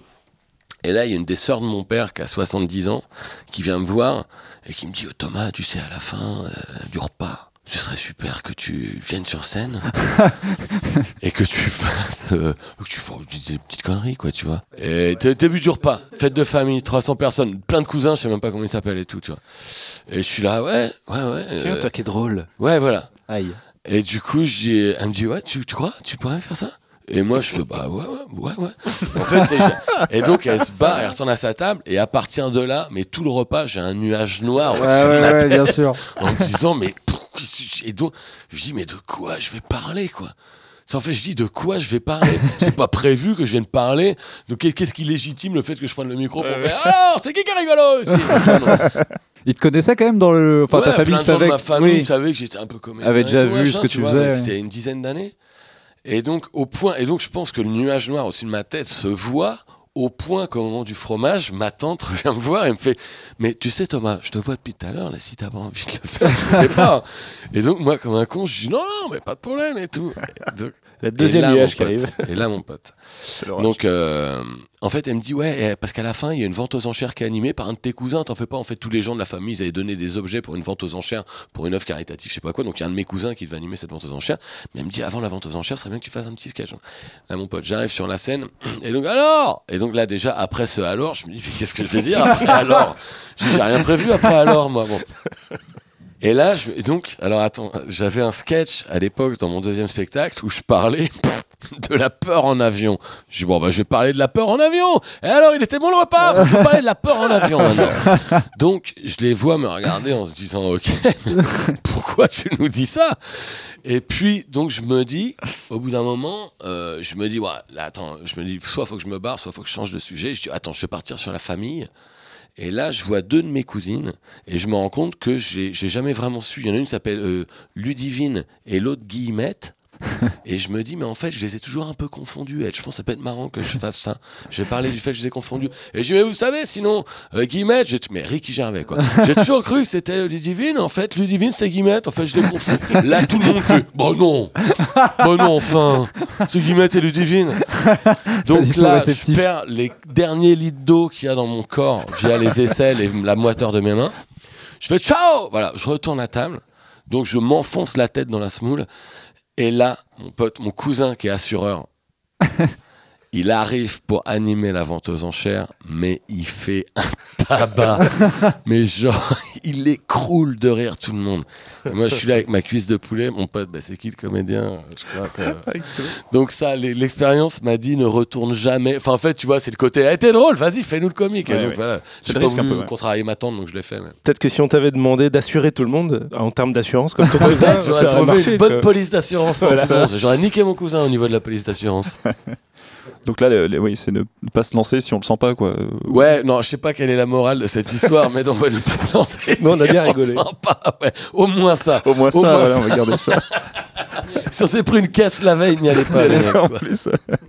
Retenir les prénoms de ses cousines, c'est la morale. Ouais, Ouais, c'est ça. ça qu'il faut retenir. Ouais, pardon, fallait qu'il y ait une morale au Ouais. truc. En fait, c'est juste la honte, quoi. Guillaume, Euh, des échecs. Euh, dur de passer après ça. Ok, alors j'ai pas fait de discours euh, de famille, j'ai évité justement. Moi, il n'y a, pas eu de, de- de gros gros échecs euh, trop traumatisants pour l'instant, parce que je pense que tout ça c'est encore assez récent. Ça arrive, je pense, hein, il y aura des échecs. Non, par contre, moi ce qui me rend un peu triste parfois, c'est, et j'ai découvert ça avec euh, écrire sur le web, c'est quand t'es pas compris du tout. Et euh, t'écris un article, tu vois, genre, euh, tu veux vraiment juste apporter un peu de bonheur et faire sourire quelqu'un. Et euh, moi, avec. euh, alors, le Gorafi, on a de chance, on n'a pas de haters du tout. Mais euh, les gens euh, sont très réceptifs, ont pas mal de second degré et tout. Mais parce que c'est pas incarné par un visage non plus, Aussi. vraiment, le Gorafi. Et euh, il euh, y a ça, donc ça, ça simplifie beaucoup le problème parce qu'en fait, c'est qui c'est, genre, c'est un mystère et ça participe au- au- à rendre le truc sympathique. Mais en commençant à écrire chez Golden Moustache, bah, j'ai découvert que parfois les gens peuvent être un peu plus premier degré. Et si tu, euh, j'avais fait un article sur euh, Ed Sheeran, genre mais juste pour rigoler, je disais, ah, euh, j'en ai marre d'Ed Sheeran, quoi, genre six raisons de pas aimer Ce Ed qui est Sheeran, un truc légitime, comme hein, ça. Oui, mais en plus, j'ai rien contre Ed Sheeran Oui, oui, je à l'origine. C'est juste qu'en fait, bah, comme tout le monde adore Ed Sheeran, moi je trouve ça sympa qu'il y ait une petite contre-voix qui dise Ed Sheeran euh, sans l'enculer, tu vois, mais genre vraiment juste pour rigoler. Et, euh, C'est un et nazi, je- surtout, c'est un nazi. Ah, On sait. Tu l'as calé, c'est Et bon. je me suis fait mais euh, démonter. Et euh, il y avait une haine viscérale, mais genre vraiment. Et je- C'était la première fois que ça m'arrivait, genre des trucs, genre ah, va mourir, enculé, euh, l'auteur doit, doit jamais baiser. Je dis alors arrêtez les mecs. euh. De toute façon, ça c'est un truc, c'est dès qu'il y a une tête de turc dans ta blague, Oui, exactement. en euh, fait. tu, tu vas susciter la haine des, des, des, des, des, fans tu vois, de Sheeran, ouais. de Macron, de machin, de Le Pen, de n'importe quoi. hein, Il y a une morale là aussi, du coup, c'est que euh, la haine appelle la haine. voilà, hein, c'est. Non mais c'est pas en plus même si mais- tu même si t'incites pas à la haine dans ta blague, il Oui. suffit que tu te moques d'un mec, tu vois. Bah, en fait, surtout que c'était tellement gros que je me disais, bon, les gens ils vont capter quand même. Oui, que c'est du second degré, que c'est pas. Et pareil, ouais, récemment, un truc sur thérapie taxi, j'ai juste dit bah, un peu les gestes de sécurité, s'il y a du thérapie qui- taxi qui passe, mais en mode vraiment comme pour un attentat, tu vois, comment se planquer, comment évacuer, quel numéro d'urgence à appeler et tout.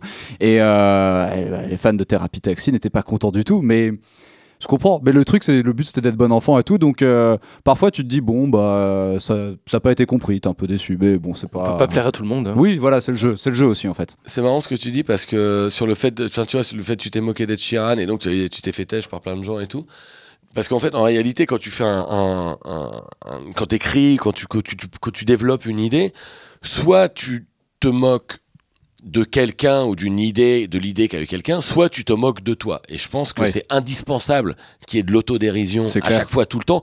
Par contre, je pense que l'erreur, c'est de penser que l'autodérision, ça suffit. Et je pense que ça intéresse pas les gens que de faire que des blagues sur toi, genre on m'a pas reconnu dans la rue, on Ouais. tu vois, euh, l'autodérision c'est crucial, mais c'est pas du tout. Il faut pas que ça, quoi. Parce que sinon, c'est pas intéressant. C'est un peu nombriliste en réalité de parler que de faire que de l'autodérision. Ouais. Je trouve qu'un truc qui incarne très bien ça, mais c'est pas le rapport direct, c'est beaucoup les vidéos de François Damien dans François Lambrouille. Moi, je trouve que Ouais. c'est assez génial parce que souvent il y a des gens, ils, ils disent mais euh, ouais, mais c'est un peu méchant et tout.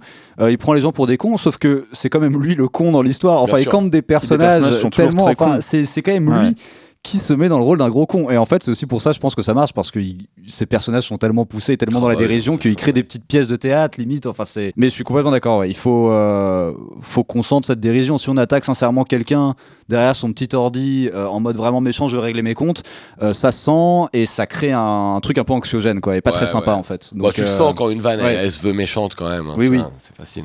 C'est ça. Il faut un petit peu mettre, euh, garder certaines idées de côté, je pense. Enfin, pas régler ses comptes comme ça, euh, idéalement, quoi. Ça me fait penser à la, à la critique, du coup, euh, ça, ça se gère bien pour vous? Vous avez appris à gérer la critique ou comment ça s'est fait? Ce qu'on ce qu'on dit sur votre travail. Ouais, ouais. Euh, Est-ce que vous le lisez, ouais? oh, bah, moi, Toi, Thomas, qui est exposé quand même Ouais, euh, honnêtement, je, je, je, je suis pas très euh, vexé par les Ouais. critiques négatives, mais je, je suis pas non plus euh, émoustillé par les critiques positives.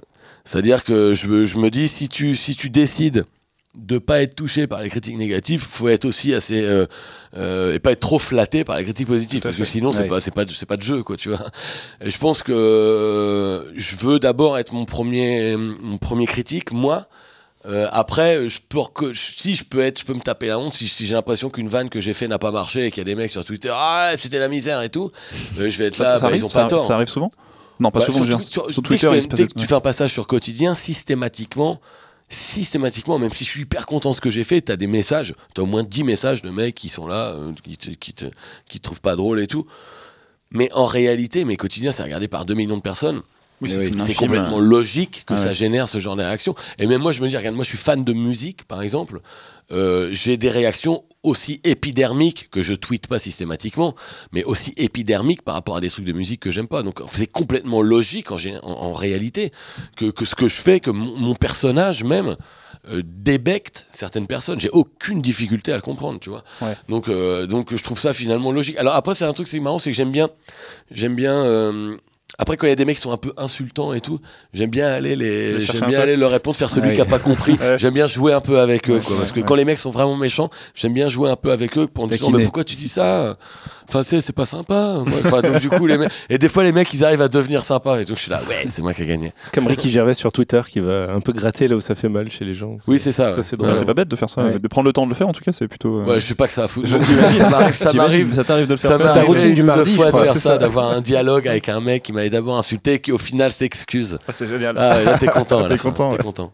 Est-ce que le fait d'avoir été critique toi-même de, de musique, ça t'aide à aborder la critique qu'on te fait Ou pas du tout? Ça a aucun rapport Pour moi, ça n'a pas vraiment de rapport. Non. Parce qu'en fait, déjà, j'étais dans un magazine euh, qui était euh, un peu pour les ados. Dont je faisais partie.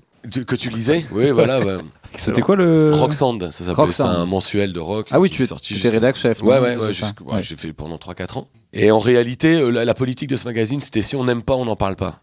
Et donc, ce qui est un peu facile, du coup, parce qu'il y avait que des disques qui étaient bien notés, tu t'en souviens, c'était impossible de décider d'acheter un disque dans ce magazine en fonction des notes qui étaient attribuées. C'était que des disques à 3 ou 4. C'était des notes sur 5, c'était tous 3 ou 4 sur 5. Donc, comment te dire, tiens, je vais acheter plutôt celui-là plutôt que tel autre? Mais non, ça n'a pas, il n'y a pas de rapport entre le fait que, puis moi je me suis lassé de, de faire entre guillemets de la critique. Enfin, tu vois, une fois que tu as fait de, de, de 1000 chroniques de disques dans ta vie, au bout d'un moment, là, oh, je pense que je vais faire des, des blocs de 1000 signes sur des disques, au bout d'un moment, t'en t'en as soupé. Quoi. Ouais. Laissez-moi juste écouter. Exactement. Et ça a été ma libération quand j'ai arrêté Ouais. la, la presse musicale, c'était de pouvoir enfin écouter la musique que je voulais écouter et pas être obligé d'avoir un avis constamment. C'est ça, c'est l'obligation d'avoir un avis que Ouais. Est-ce que ça peut arriver avec la- avec l'humour un jour? Tu te dis, ah, je, je vais enfin apprécier euh, le- d'aller voir un spectacle sans me dire, ah putain, il a écrit ça, c'est trop bien. Alors maintenant, typiquement, c'est une question intéressante parce que le, je sais pas comment toi, t'es spectateur d'humour, C'est un peu tout niqué, quoi. c'est un peu tout niqué en fait. C'est c'est dans le coup de la truc. sou, de la- de- quand on analyse une souris, là, une grenouille, là, c'est, c'est- tu perds, tu perds l'intérêt en le faisant. Et donc, euh, c'est un petit peu ça. Effectivement, moi maintenant, j'ai, je, je m'entends moins éclater de rire quand je vais dans un spectacle de comédie. Donc, du coup, et même de la comédie, j'en regarde moins à la télé parce que même je peux trouver un truc génial, mais qui va pas me faire éclater de rire, qui va pas me faire crever de rire. Ouais. Enfin, si, s'il y a des, les derniers trucs qui m'ont fait crever de rire quand même, il y en a eu, hein, tu vois. Il y en a eu, mais euh, c'est moi, maintenant, il y a ce côté un peu plus systématiquement, j'analyse, je reviens, je dis, ah, ça va aller là, et tout. Enfin, tu vois, c'est horrible, quoi. C'est C'est le vraiment travail, vieux tonton du rire. Ouais. Le tonton du Est-ce rire. que du coup t'apprécies quelque chose de bien fait? Si c'est bien fait que ça te fait marrer, c'est que là. euh, Quand même. Mais c'est marrant parce que tout à l'heure, tu parlais des films turcs de 3 heures.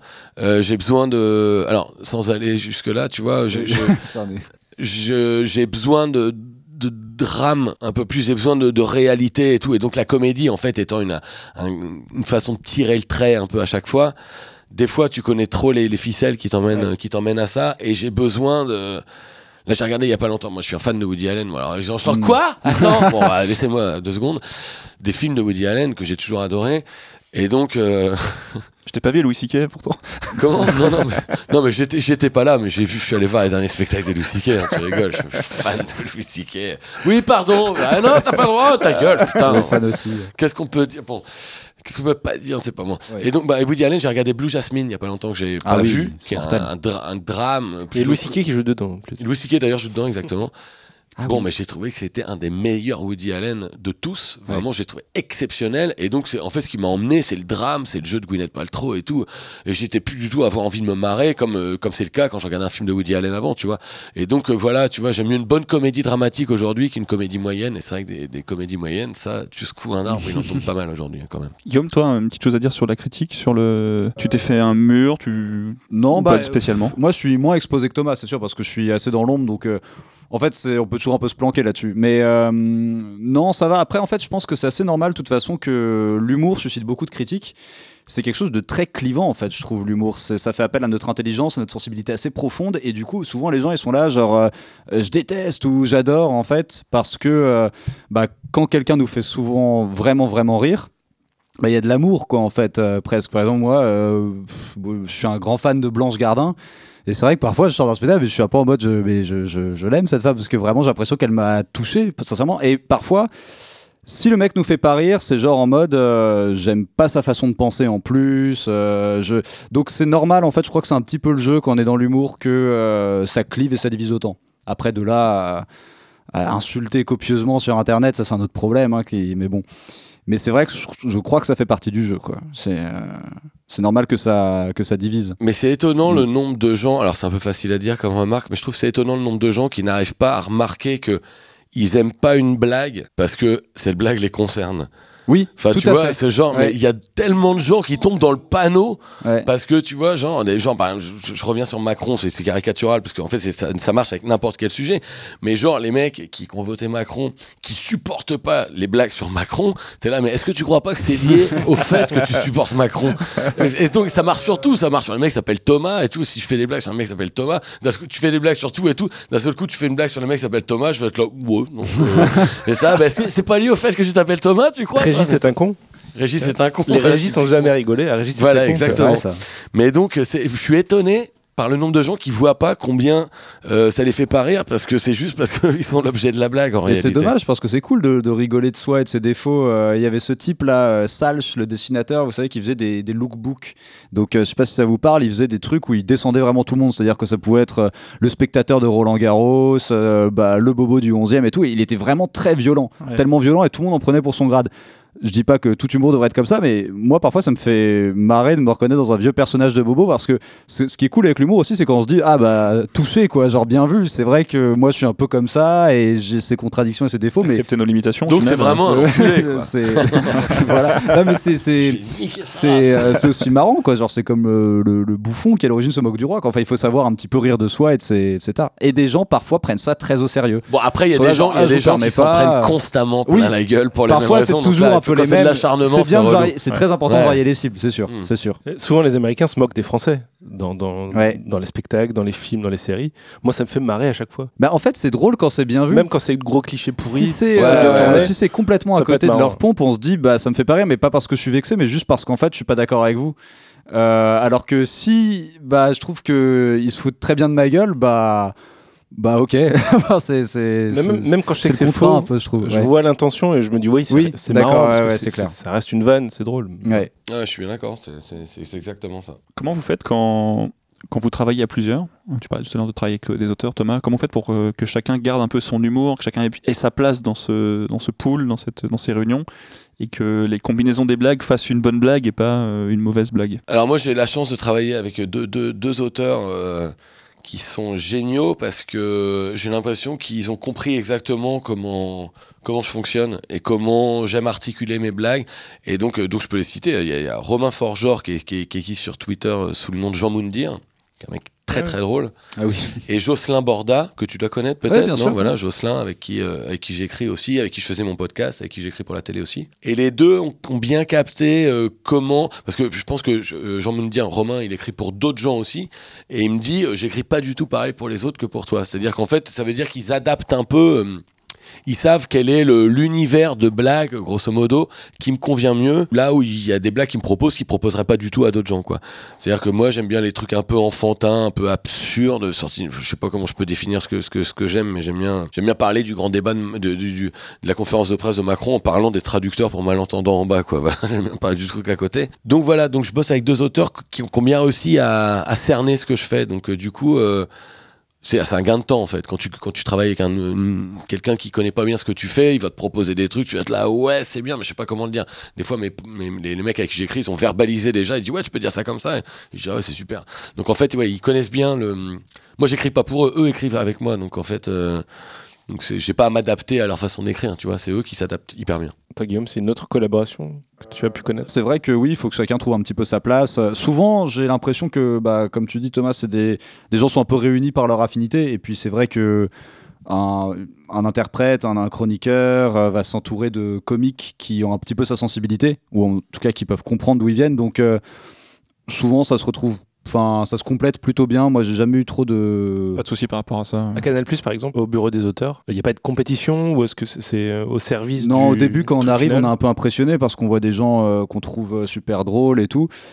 Mais c'est hyper important de bien recruter les gens, je pense, pour que justement il y ait beaucoup de bienveillance et pas trop d'ego et tout. Mais au fond, intrinsèquement, tout le monde a envie que ses vannes soient choisies et passe et tout. Mais euh, euh, voilà, quoi, il faut être, euh, faut être beau joueur. Moi, jusqu'ici, j'ai eu la chance de travailler qu'avec des, des auteurs vraiment euh, super, avec un vrai amour de la vanne, en mode on veut faire la meilleure chronique possible. Et si des vannes à moi sautent, parce que d'autres sont bien meilleurs, bon bah C'est c'est le jeu. bien quoi, c'est le jeu. Le Donc jeu. euh, moi jusqu'ici pas de problème en tout cas. Mais... J'ai une question aussi pour toi. Tu parlais des gens, euh, quand tu arrivé à Canal, tu voyais des gens que tu trouves drôles, avec qui t'es un peu impressionné au début.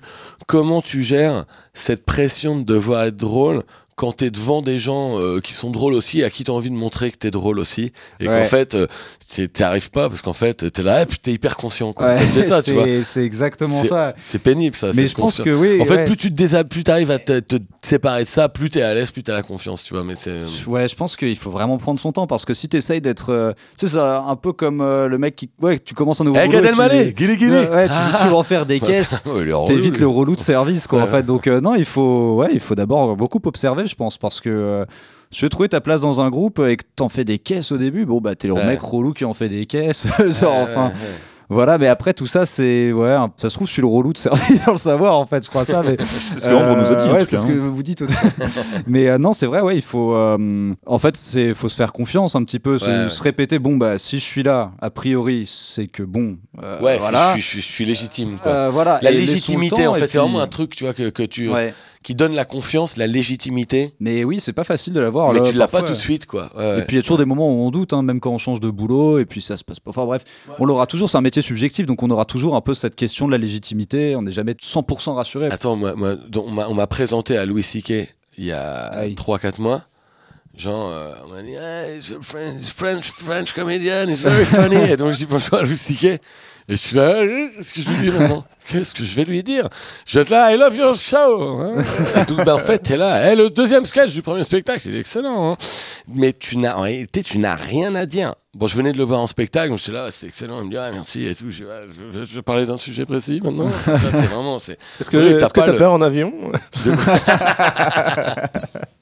Are you afraid euh non, non, mais c'est horrible, tu vois, le- la, la pression de te dire, ah putain, Ouais, bah ouais. j'ai envie de lui montrer que je suis drôle, j'ai envie, est-ce que t'as envie de lui montrer que t'es drôle, est-ce que t'as envie qu'il comprenne que t'es fan, Euh, c'est quoi, l'im- c'est quoi Ouais. Alors qu'en fait, t'as juste, t'as juste, tu dis bonjour, tu parles à quelqu'un comme on parle aux gens dans la Tu rue. sais tu pas vois, sur mais quel pied ça, c'est danser, vraiment, quoi. ouais, c'est Ouais. vraiment, c'est, c'est- cette instabilité, Ouais, ouais. c'est, c'est dur. Nous, avec le podcast, de plus en plus, on, on invite des gens qu'on aime bien. Bah, toi, Thomas, par exemple. C'est un peu la même problématique. C'est euh, bon, on fait le podcast ou est-ce qu'on on essaie de montrer C'est qu'on est sympa? Mais vous écrivez toujours, c'est, c'est pas, c'est pas moi qui pose les questions, mais vous, vous écrivez toujours tous les deux ensemble, en fait. Si, c'est toi Ouais. qui poses les questions. Là, tout de suite, euh, oui, oui, c'est ce qu'on Euh, ce qu'on oui. fait.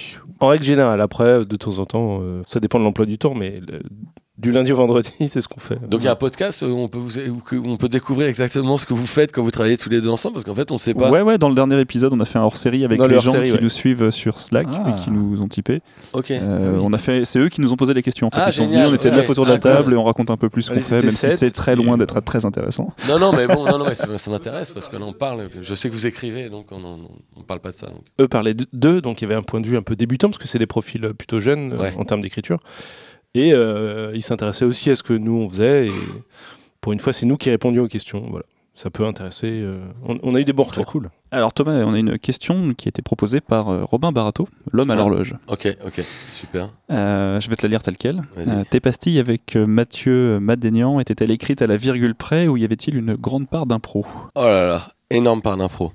C'est-à-dire qu'en fait, on, on avait des, ce qu'on appelait dans notre tête des poteaux, c'est-à-dire en fait des repères de, de mots à l'intérieur d'une, En fait, on, écrivait cinq mots-clés, grosso modo. On avait cinq mots-clés, les vannes étaient articulées et tout ça, on savait ce qu'on voulait dire avec les vannes, mais après, il y avait une liberté.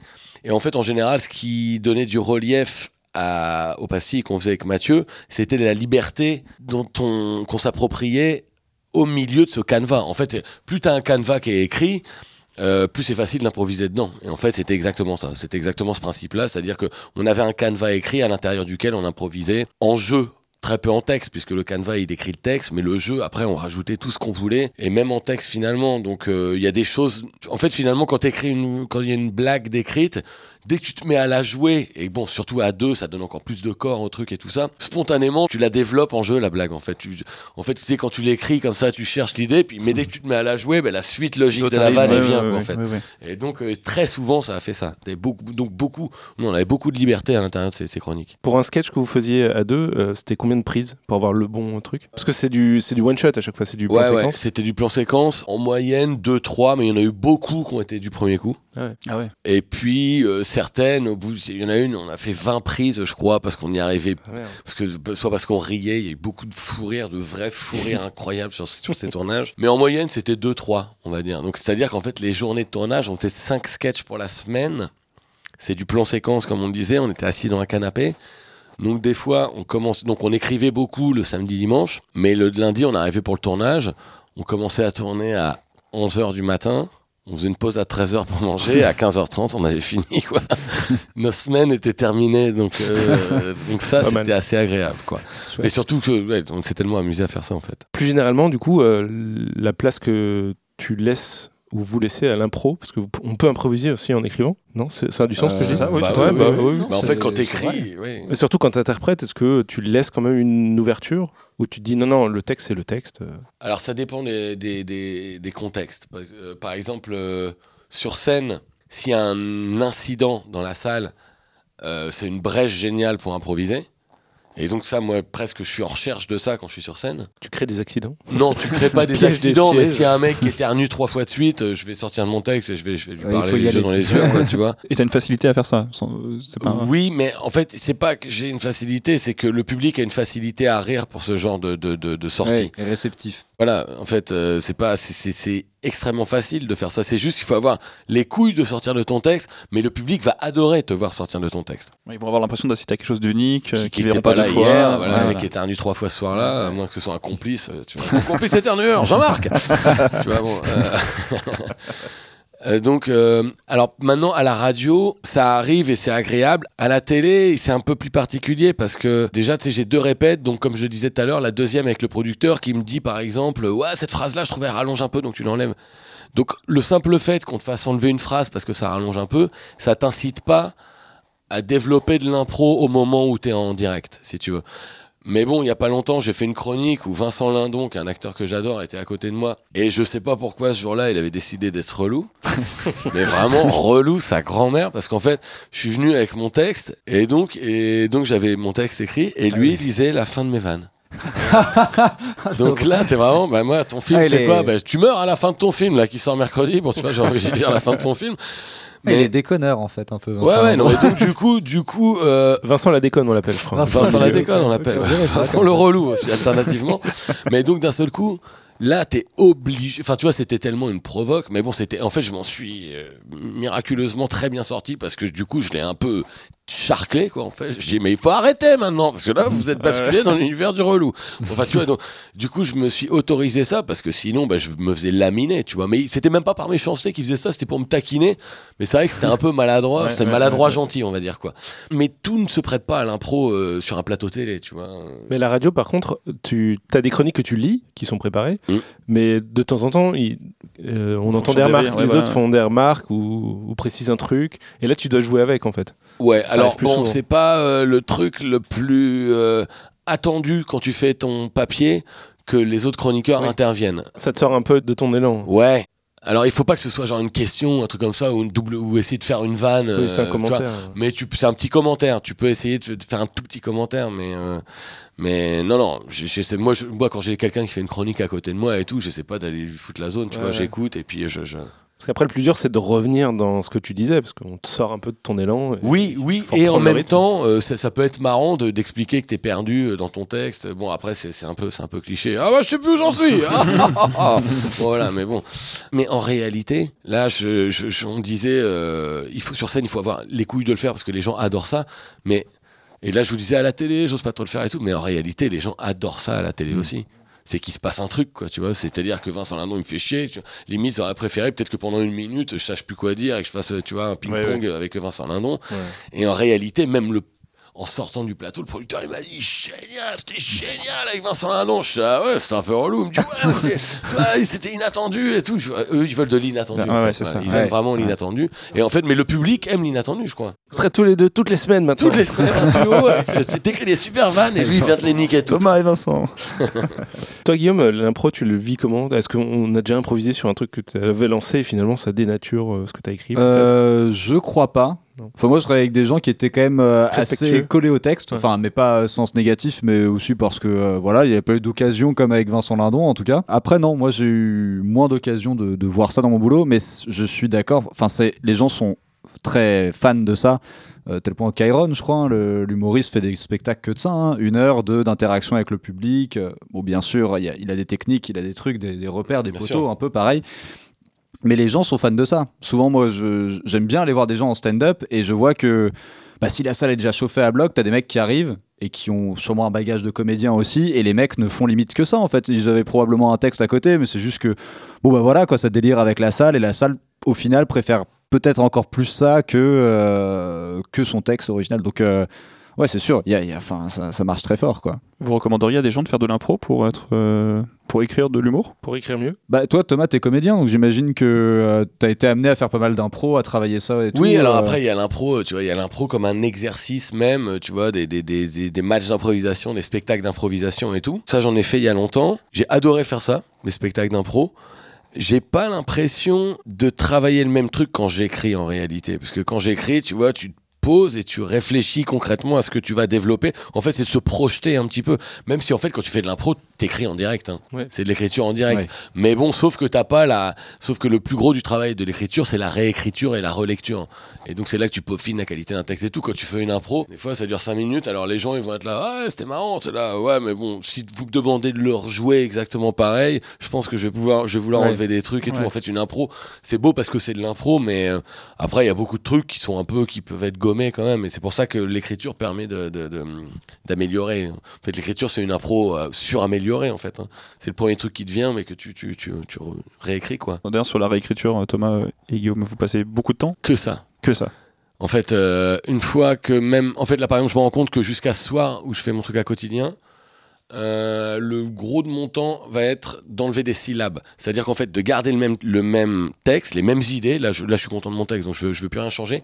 Je veux enlever des syllabes Est-ce que tu peux nous expliquer pourquoi? Pour rendre le texte le plus oral possible à la télévision. C'est-à-dire, euh, j'ai pas d'exemple de phrase là, mais tu vois, si je dois, je vais pas, je vais pas dire les nœuds, par exemple, je ne pense pas que, tu vois, je vais dire je pense pas que, ou bien euh, je, mais même ça peut être euh, donc une phrase dans laquelle qui contient euh, 10 syllabes, je vais essayer de la, tu vois, de l'oublier de me dire comment je la dirais si je la parlais comme ça. Et donc euh, pour enlever ces trucs qui sinon je vais, je vais me retrouver à lire et à buter sur des syllabes C'est tout. ça le problème Ouais. en fait. Le risque, c'est ça en fait, si je comprends bien, c'est de buter et de, et de que ça sonne pas oral. Et oui, c'est que C'est ce ça, soit en pas fait. oral. Ouais. C'est pas que buter, mais le, le, le, le risque, c'est que aussi que ce soit chiant à écouter, parce qu'on c'est trop écrit, quoi. Tu vois, Aujourd'hui, on a du mal à écouter des proches, par exemple. Enfin, même si c'est toujours aussi génial, souvent ça paraît très. euh, Mais moi, des proches, j'ai toujours aimé le euh, lire, et donc, mais oui, en comédien, ouais, c'était ouais. bon, j'étais pas un comédien de dingue. Le rythme proches, par même. rapport à Voilà. aujourd'hui est beaucoup moins soutenu. Et, Voilà. euh, Mais Raymond ouais. DeVos, ça s'écoute euh, religieusement, quoi. C'est Ouais. Alors moi, je connais très mal. Pourtant, le c'est très écrit. euh, Ouais, ouais. Oui, oui, c'est vrai, c'est vrai. Mais souvent, j'ai l'impression Et ça ne marche que comme ça, en fait. que oui, c'est vrai. styles, Mais ouais. ça, c'est un vrai texte, c'est très littéraire et tout. Il y a plein de choses. Non, moi, j'ai- j'aime beaucoup le texte, mais c'est vrai que souvent, j'ai l'impression que bah, moins il y a de mots pour la vanne, euh, Mm. plus elle est réussie. Parce que ça veut dire que l'idée en elle-même est déjà très forte et qu'on n'a pas besoin de l'enrober. Et souvent, je me fais la réflexion quand il y a trop de mots dans ma phrase, c'est qu'en fait, l'idée originale est peut-être pas assez forte. Donc, on rajoute des euh, traits, machin. euh, et en fait, on essaye de d'enrober ou de renforcer Ouais, des trucs ouais. parce que, en fait, c'est pas très stable contribuer à à la rendre orale, en fait. C'est contribuer. Oui, il y a ça aussi, ouais. ouais, effectivement. Écrire pour quelque chose qui va être euh, joué à l'oral, c'est différent d'écrire un texte pour le C'est- par exemple. Bien sûr. C'est un autre Bien exercice. sûr. C'est-à-dire que dans un texte euh, écrit, vraiment, on peut se permettre des moments de poésie, on peut se permettre euh, euh, de faire un beau texte. T'as pas de contrainte de temps. Exactement. Alors que euh, si c'est trop récité sur une scène ou dans une chronique, c'est vrai que ça va paraître peut-être un peu artificiel, sauf si effectivement on est euh, Raymond DeVos, Pierre Desproges ou euh, peut-être Thomas, si toi tu vas faire des textes très, je sais pas, mais comme tu le dis, c'est pas ta sensibilité et c'est vrai que bah, sur scène on aime bien euh, retourner à l'os, à l'idée quoi, vraiment, euh, qui, ce qui fait rire. Ouais, ouais, c'est pas. Les gens, ils viennent pas écouter un texte hein, sur Oui, scène. voilà, Enfin, c'est ils viennent, ça. ouais. ils viennent écouter quelqu'un qui leur parle.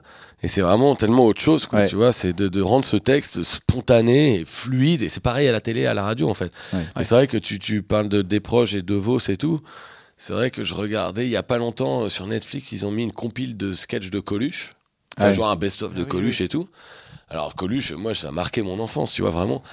Et donc, tu parlais notamment de l'histoire d'un mec qui est vraiment pour moi un sketch fondateur. Incroyable. Mais à côté de ça, je regardais d'autres sketchs de Coluche. J'étais là, putain, c'est dingue, c'était ce truc aujourd'hui, ça passera à la télé, les gens seront là, euh, t'avances un peu là, tu Ouais, vois, ouais, ouais, vois, ça c'est ça parle, ça parle, c'est long. Et donc, euh, du coup, on est, on est espèce, on est un peu euh, forcé à une espèce, obligé à une espèce d'efficacité et tout, qui est dans, dans le mood d'aujourd'hui, tu vois, parce qu'on zappe au bout de 10 secondes et tout. Donc, si t'es pas drôle tout de suite, ça fout. Les gens n'écoute plus, là, déjà, depuis un moment, par Ouais. exemple. Ouais, c'est ça. bah, ouais, là, cette phrase était longue. ouais. tu sais, quand tu commences à t'écouter dire ta propre phrase, c'est le troisième œil qui te regarde. alors, euh, suicide automatique. Là. Le rire vient souvent de l'exagération. Et pourtant, si on va trop loin, c'est pas drôle. Comment on détecte la limite? Est-ce que vous vous censurez parfois? C'est quoi le Je trop que loin Je vois pas le rapport entre le, le- le- le truc que ça vient de l'exagération. Est-ce que vous censurez Parce qu'en fait, euh, est-ce qu'on censure des fois euh, Est-ce que je me censure? Ouais, des fois, par exemple, on censure. Moi, Je Ouais. peux pas dire non parce qu'en fait, en réalité, ce matin, avec, euh, avec mes auteurs, on parlait d'un truc et Tu sentais que ça. hein, Et en fait, je, bah, voilà, comme il y a Antonio Banderas, c'est qu'à un moment, je parle des traducteurs sourds et muets euh, dans, dans, dans ma chronique, on s'est dit, est-ce qu'on fait des blagues sur Zorro et Bernardo Et en fait, et mon pote, il me dit, ouais, ça, tu vas glisser sur les blagues handicapées. Et Eh j'étais ouais. là, mais je peux pas blairer ça, les handicapés. non, non, non, non, je rigole. Donc, donc en fait, peux la faire dans ce podcast, c'est donc- bon, libre. Personne non, mais donc, donc euh, on s'est dit, ouais, touchy. Alors qu'en réalité, euh, parler de Bernardo, de Zorro, bah, il était muet, Bernardo, il n'y a Ah pas ouais, de problème. Et puis là, je parle des, des- des traducteurs pour son méentendant. C'est juste que, bon, comme on a une chronique qui était bien avancée, on n'a pas décidé de creuser trop dans cette direction-là. Mais oui, des fois, on se censure. Par contre, d'accord avec l'humour, le fait que ça vient toujours de l'exagération, ça vient de l'observation aussi, ça vient de l'ironie, enfin, tu vois, donc il y a plein de, il y a plein de de positionnement que tu peux avoir en fait pour trouver un truc drôle. Euh, L'exagération, c'est une, une ficelle. je, je suis C'est un d'accord, c'est un ouais. moyen, mais mais c'est pas c'est pas le, le- le moyen récurrent obligatoire, je pense. C'est pas celui que tu préfères en tout cas. Non, et c'est marrant parce que là j'ai regardé une série sur Netflix qu'on m'a qu'on m'a conseillé qui s'appelle Tim Robinson. Alors je sais plus comment, c'est un, un stand-upper qui fait un sketch show et il y a des sketchs vraiment c'est assez original, c'est très drôle, mais alors lui, la ficelle de l'exagération est toujours là. Alors au point que du coup c'est un peu c'est un peu redondant au bout d'un moment. Mais il y a des, c'est vraiment, c'est son, son délire, c'est, ça part dans l'exagération de, d'un propos où il va trop loin, ça devient hyper théâtral au milieu d'une situation très anodine euh, dès le début et tout. Mais donc voilà, pour moi, il y a, il y a ce truc, il y a- il y avait deux questions. Pour moi, il y a la question de l'exagération qui est une chose, qui pour moi est une, une façon, un moyen de faire rire. Et puis il y a la question de la censure, et moi je pense que oui, des fois on se censure. Tu confirmes, euh, Guillaume? Oui, ça arrive. Après, c'est vrai que cela dit, euh, la citation parle de l'exagération. Il y a une vieille règle en humour, moi, qu'on m'avait dite, c'était euh, faut toujours réfléchir à c'est quoi le pire. Essayer d'emmener l'idée au bout. Donc, je sais pas si c'est forcément l'exagération, mais souvent, euh, on se dit comment vraiment aller au bout de cette idée. Genre, euh, Bah, moi, j'écrivais un Gorafi, euh, un de mes tout premiers. C'était, je crois, c'était au moment où Bayer venait de racheter le groupe Monsanto. Et euh, c'était, du coup, j'avais fait après Monsanto, euh, Bayer rachète le Mordor, donc euh, l'endroit euh, du, du Seigneur des Anneaux et tout. Et en fait. euh, Très chouette article d'ailleurs. ah bah merci. non, c'était pas pour faire ma pub, mais c'était en fait, moi, il m'a fallu un petit bout de temps pour comprendre que ça n'aurait pas été drôle si c'était un truc entre les deux. Si Ouais, c'était euh, bah, Monsanto, euh, non, Bayer rachète. Un truc un peu pire que Monsanto. Ouais, bon, le problème, c'est qu'il n'y a pas vraiment de Ouais. pire que Monsanto. Mais Total. si j'avais dit une autre, voilà, exactement, bah là, ça aurait été un peu juste de la fake news, en mode. euh, Oui, ah, gratuit ouais. quoi. mais et donc parfois il faut penser toujours à se dire euh, et c'est pour ça que moi souvent je retombe souvent sur des blagues sur la mort et le nazisme parce qu'en fait c'est des choses tellement Ouais, fortes on peut pas aller au-delà et euh, bah, Hitler est devenu très rigolo Stéphane, fait Enfin, toujours, hein, attention. Oui, oui. mais pour beaucoup Hitler beaucoup, est devenu lol et c'est devenu un moyen de faire des blagues il y a plein de gens ils vont tout Ouais, le temps sur. Hitler Hitler ouais, parce ouais. que c'est euh, c'est le pire scénar quoi genre, Ouais, comme en moi, fait. quand il fait chaud euh, en été, je dis que c'est une chaleur de nazi. Et Ouais, donc, bah, effectivement, ouais. effectivement euh, C'est un peu de hein. l'exagération. Mais je dis pas ça pour faire drôle, je dis ça parce que je trouve ça vraiment. une chaleur de nazi, vraiment, tout simplement. Ouais. Je peux pas blairer quand il fait plus de 30 degrés, donc euh, c'est sûr que. mais euh, ouais mais il faut euh, peut-être un peu se censurer parfois parce que justement ça peut être trop la facilité en mode euh, bam un nazi ou euh, bam la mort enfin Et il faut se sens- Je pense que c'est normal. Alors, ouais, parce qu'en fait, je crois que j'ai pas, y répondu à de genre de piège hein, dans cette question. Il n'y a pas de piège hein, dans Non, non, question. non, C'était vraiment. euh, mais déjà répondu à ce genre de questions et je crois que j'ai dit non, non, censure pas et tout. Mais en réalité, bien sûr que je me censure parce que des fois, dans ma tête, je pense des trucs, même quand j'écris pas, mais je pense à des trucs, je pense à des trucs, mais horribles. et donc, je suis là, bah, faut pas, que je pense, mais des trucs, mais épouvantables, quoi. Et je devrais être là. Si les gens savaient que je- à quoi je pensais, ils me mettraient en Mais prison, monde, quoi. mais tout le monde. Donc, je- évidemment qu'il faut me censurer. On va le laisser tout seul. Mais au point que j'y pense et je suis là, ouah, si je me fais, je me glace le sang, si je marche dans la rue, je pense à un truc, je suis là, ouah, je mais Ouais. pense pas des trucs pareils, putain, mais je suis, donc évidemment, je suis faut un se nazi. censurer. Ouais, ouais, je suis un nazi, quoi, ouais. Il faut faire le tri, quoi, parce qu'il y a certaines de ces idées épouvantables qui te passent par la tête, qui peuvent être aussi euh, toucher plein de gens et euh, qui peuvent être excellentes. Non, je veux pas t'encourager à faire Ouais, des... non, non, non, mais, non, non, mais c'est des trucs, non, mais. livre noir de- le livre noir de Thomas. Par Ouais, exemple, moi, je suis hyper catastrophiste. Je suis quelqu'un qui, j'imagine toujours que le pire va m'arriver. Hmm. Vraiment, le- donc c'est horrible parce que finalement, tu vois, je, peux, je, me, je me mets dans des situations de stress. Adrien va sortir Ouais. un couteau. Ouais, mais c'est ça, souvent on se dit oui, euh, imagine là. Donc, je- tu vois, genre, genre, par exemple, Je suis- pète un câble. Je suis, sur, le- je suis sur le quai du métro. Le métro arrive et il y a un mec derrière moi, il est assis. Et au moment où le métro rentre dans la rame, j'imagine que le mec, ah, il me pousse dans ma tête, je fais, ah, ah et il se passe rien du tout, mais je suis précipité dans ce truc, ah, putain, merde, putain, alors qu'il n'y a rien eu, tu vois. C'est toi le mec qui criait ce matin sur le, sur ça, le quai sur du le métro blanche. Je disais, ouais. Ça, ça veut dire que tu contrôles pas ce que tu penses. Donc, naturellement, des fois, même quand t'écris, tu contrôles pas ce que tu penses, du donc tu te censures parce que c'est pas drôle, parce que c'est nul, c'est débile, ça veut rien dire, ça n'a pas de sens. Donc, tout ça, c'est de la censure, ouais, quand même. Mm. Ah, bien Ouais. sûr. Tous ces trucs horribles que moi j'ai dans la tête, toi tu les entends malheureusement. C'est c'est très dur. Parce que moi je te l'ai dit. Je suis une éponge. Euh, Guillaume, j'ai une question pour toi. Euh, quand tu arrives, par exemple, euh, voilà, au Gorafi ou dans d'autres. Quand tu arrives au Gorafi, il dans le bureau de voilà, Pablo Mira. Dans le bureau de voilà, Il n'a pas de bureau, je crois. Il a une voiture. hein, mais- Comme si c'était une rédaction. Et, euh, donc, tu as, cette matière. Comment, tu te mets à penser, à réfléchir pour faire de la vanne? Tu parlais d'aller chercher l'extrême, d'aller chercher le, pire. Le Mordor, c'est un bon exemple. Est-ce que tu as d'autres euh, techniques, ficelles qui t'aident à, aller vite et à, à produire du drôle vite? Bah après, euh, on chope tous un peu ces sortes de petits automatismes. Euh, le Gorafi, par exemple, pour un peu en revenir là-dessus, l'avantage c'est que au bout d'un moment, on commence à, connaître un petit peu les techniques. Ça peut être euh, la personnification, c'est genre donner le point de vue d'une crevette à une soirée apéro. Euh, ça peut être l'inversion, dire qu'un élève arrête la drogue et sombre dans l'école. Enfin, ou alors ça peut être de l'absurde ou, ou de la vanne pure, genre une manif d'éjaculateur précoce qui se termine trop tôt. Donc ça, c'est des. Donc il y a plusieurs registres en fait, et souvent inconsciemment. On va euh, faire des vannes un petit peu là-dessus. Et parfois c'est beaucoup plus personnel, c'est vraiment de l'observation, ce qu'on a vécu dans la semaine et tout. Donc c'est un peu un peu pourri de tout ça, de trucs, euh, un peu de personnification. Et puis après, bah, il y a bien sûr euh, se balader dans l'actu. Et parfois il y a l'actu qui fait des cadeaux formidables. quand Fillon, voilà, il avait eu ses costumes là, il y avait eu toute l'affaire des costumes. Bah, en vrai, une vanne assez facile, c'est se dire avec Philippe Poutou, ça donnerait quoi? Et on se dit bah, qu'il a reçu 500 euros de pantalon Célio. Et là, la vanne. Enfin, il y a même plus trop à chercher. En fait, c'est juste que c'est. Voilà, on décale et. Mais parfois, il y a des choses où on n'a rien du tout et euh, on est. Il y a des jours où on est nul, hein, vraiment. Enfin, moi, je suis nul en tout cas. Mais est-ce que tu prends une actu et tu, et tu testes ces différentes techniques? Tiens, tiens, personnification, ça donne quoi? Ou c'est Bah, comment, comment ça se passe? Au début, moi, j'essayais, mais en fait, ça marche pas trop de faire ça. Euh, genre d'essayer de le faire trop mécaniquement. En tout cas, moi, personnellement, j'y arrive pas.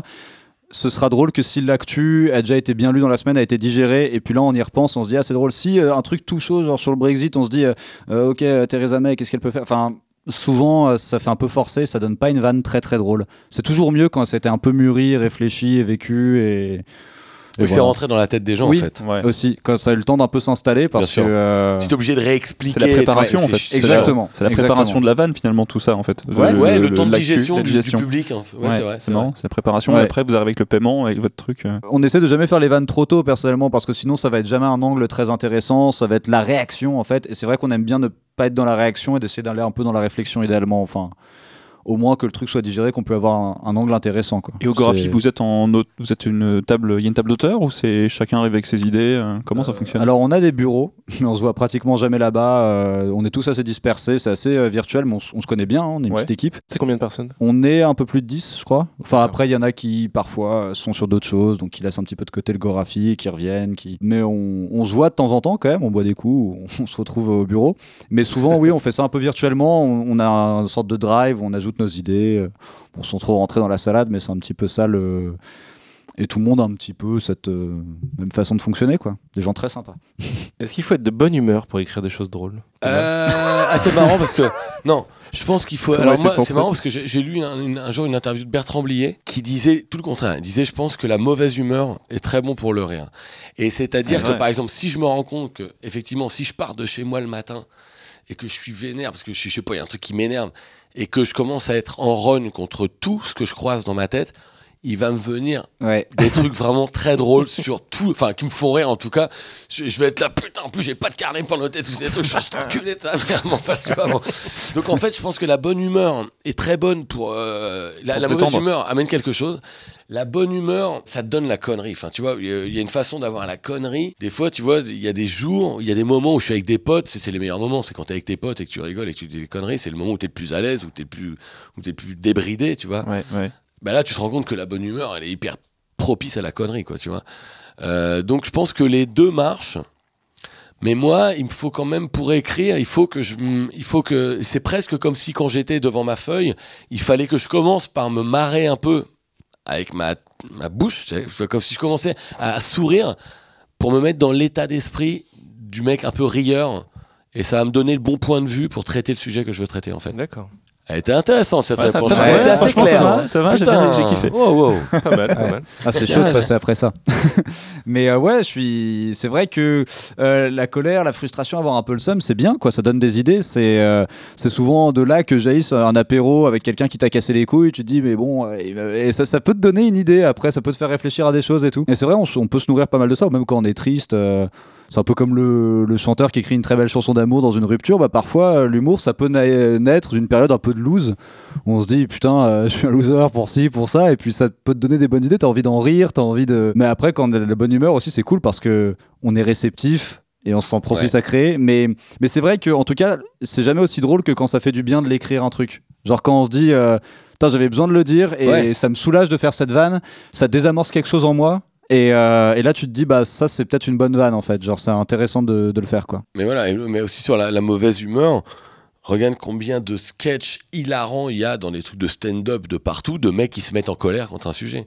Ouais. Donc c'est parti d'un truc de d'un, truc qui leur est vraiment arrivé dans la vie, d'un truc qu'ils ont vraiment senti, et donc c'est donc c'est une intention de colère et tout qui est drôle. Donc en fait c'est, ça incarne des colères qu'on, vit tous, dans lesquelles on se retrouve. Donc euh, la, je pense que les deux marchent en fait. La mauvaise humeur, Ouais. la- La colère est un point de vue en fait. Elle est, c'est tranché, c'est Exactement, excessif. exactement. Mais la, mais la bonne humeur aussi, finalement. Enfin, le côté rieur, le côté un peu moqueur, c'est un, truc- c'est un point de vue aussi. Et donc, euh, ce que tu peux décider d'adopter euh, avant, ou quand, quand- quand tu commences à écrire, en fait. Le champion, c'est Bill Burr pour la Ouais, mauvaise humeur. qui ouais. est Ah oui, exceptionnel. Mais lui, il la met en scène presque. Enfin, il est- enfin, c'est, Ouais. c'est ça tout le temps, quoi. J'ai Ouais, ouais, l'impression. c'est vrai, c'est vrai. Ouais, t'as l'impression qu'il exagère à peine. Ouais, voilà, c'est ça. Moi, il est en vénère tout le temps. ouais. C'est pour ça que des fois, même, il est limite flippant. Ouais, c'est, c'est clair.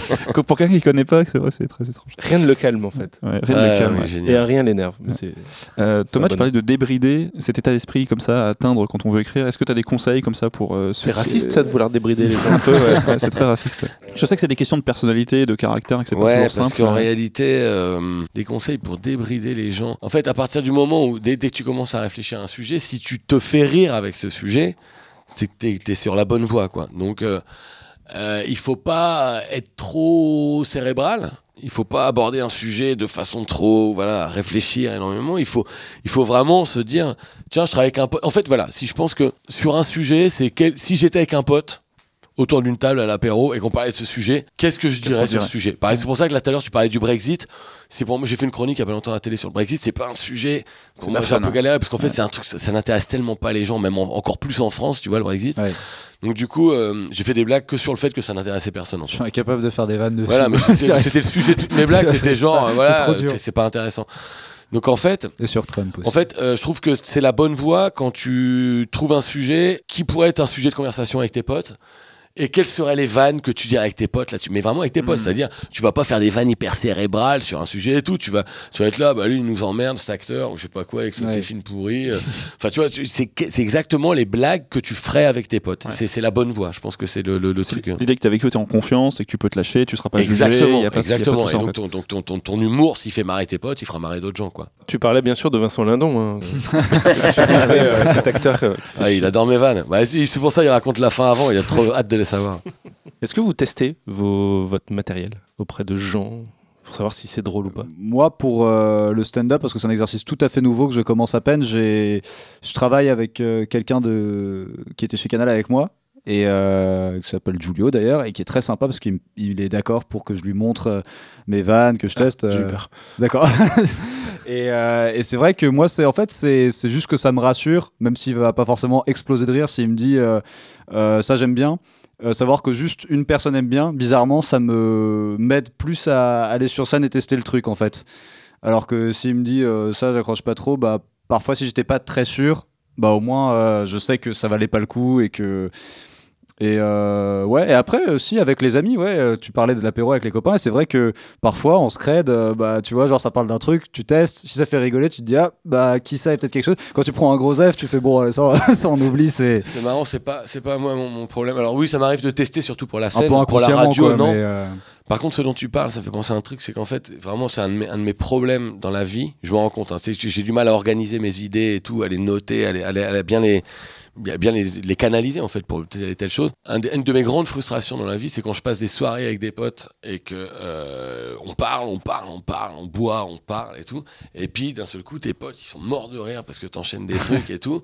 Et puis cinq minutes après, ça recommence et tout. T'es là, merde, putain, faut que je me souvienne, j'ai dit ça, j'ai dit ça et tout. Ouais. Cinq minutes après, tu refais marrer avec un autre truc. Et au bout d'un moment, t'es là, putain, qu'est-ce que j'ai dit ce soir Ouais. Et donc, je m'étais dit, est-ce que je paye un mec pour me suivre partout dans les teufs et pour m'écouter et dès que ça rigole, il prend des notes J'en suis à me dire comment Job de je rêve. fais. Comment, Job de rêve, Thomas.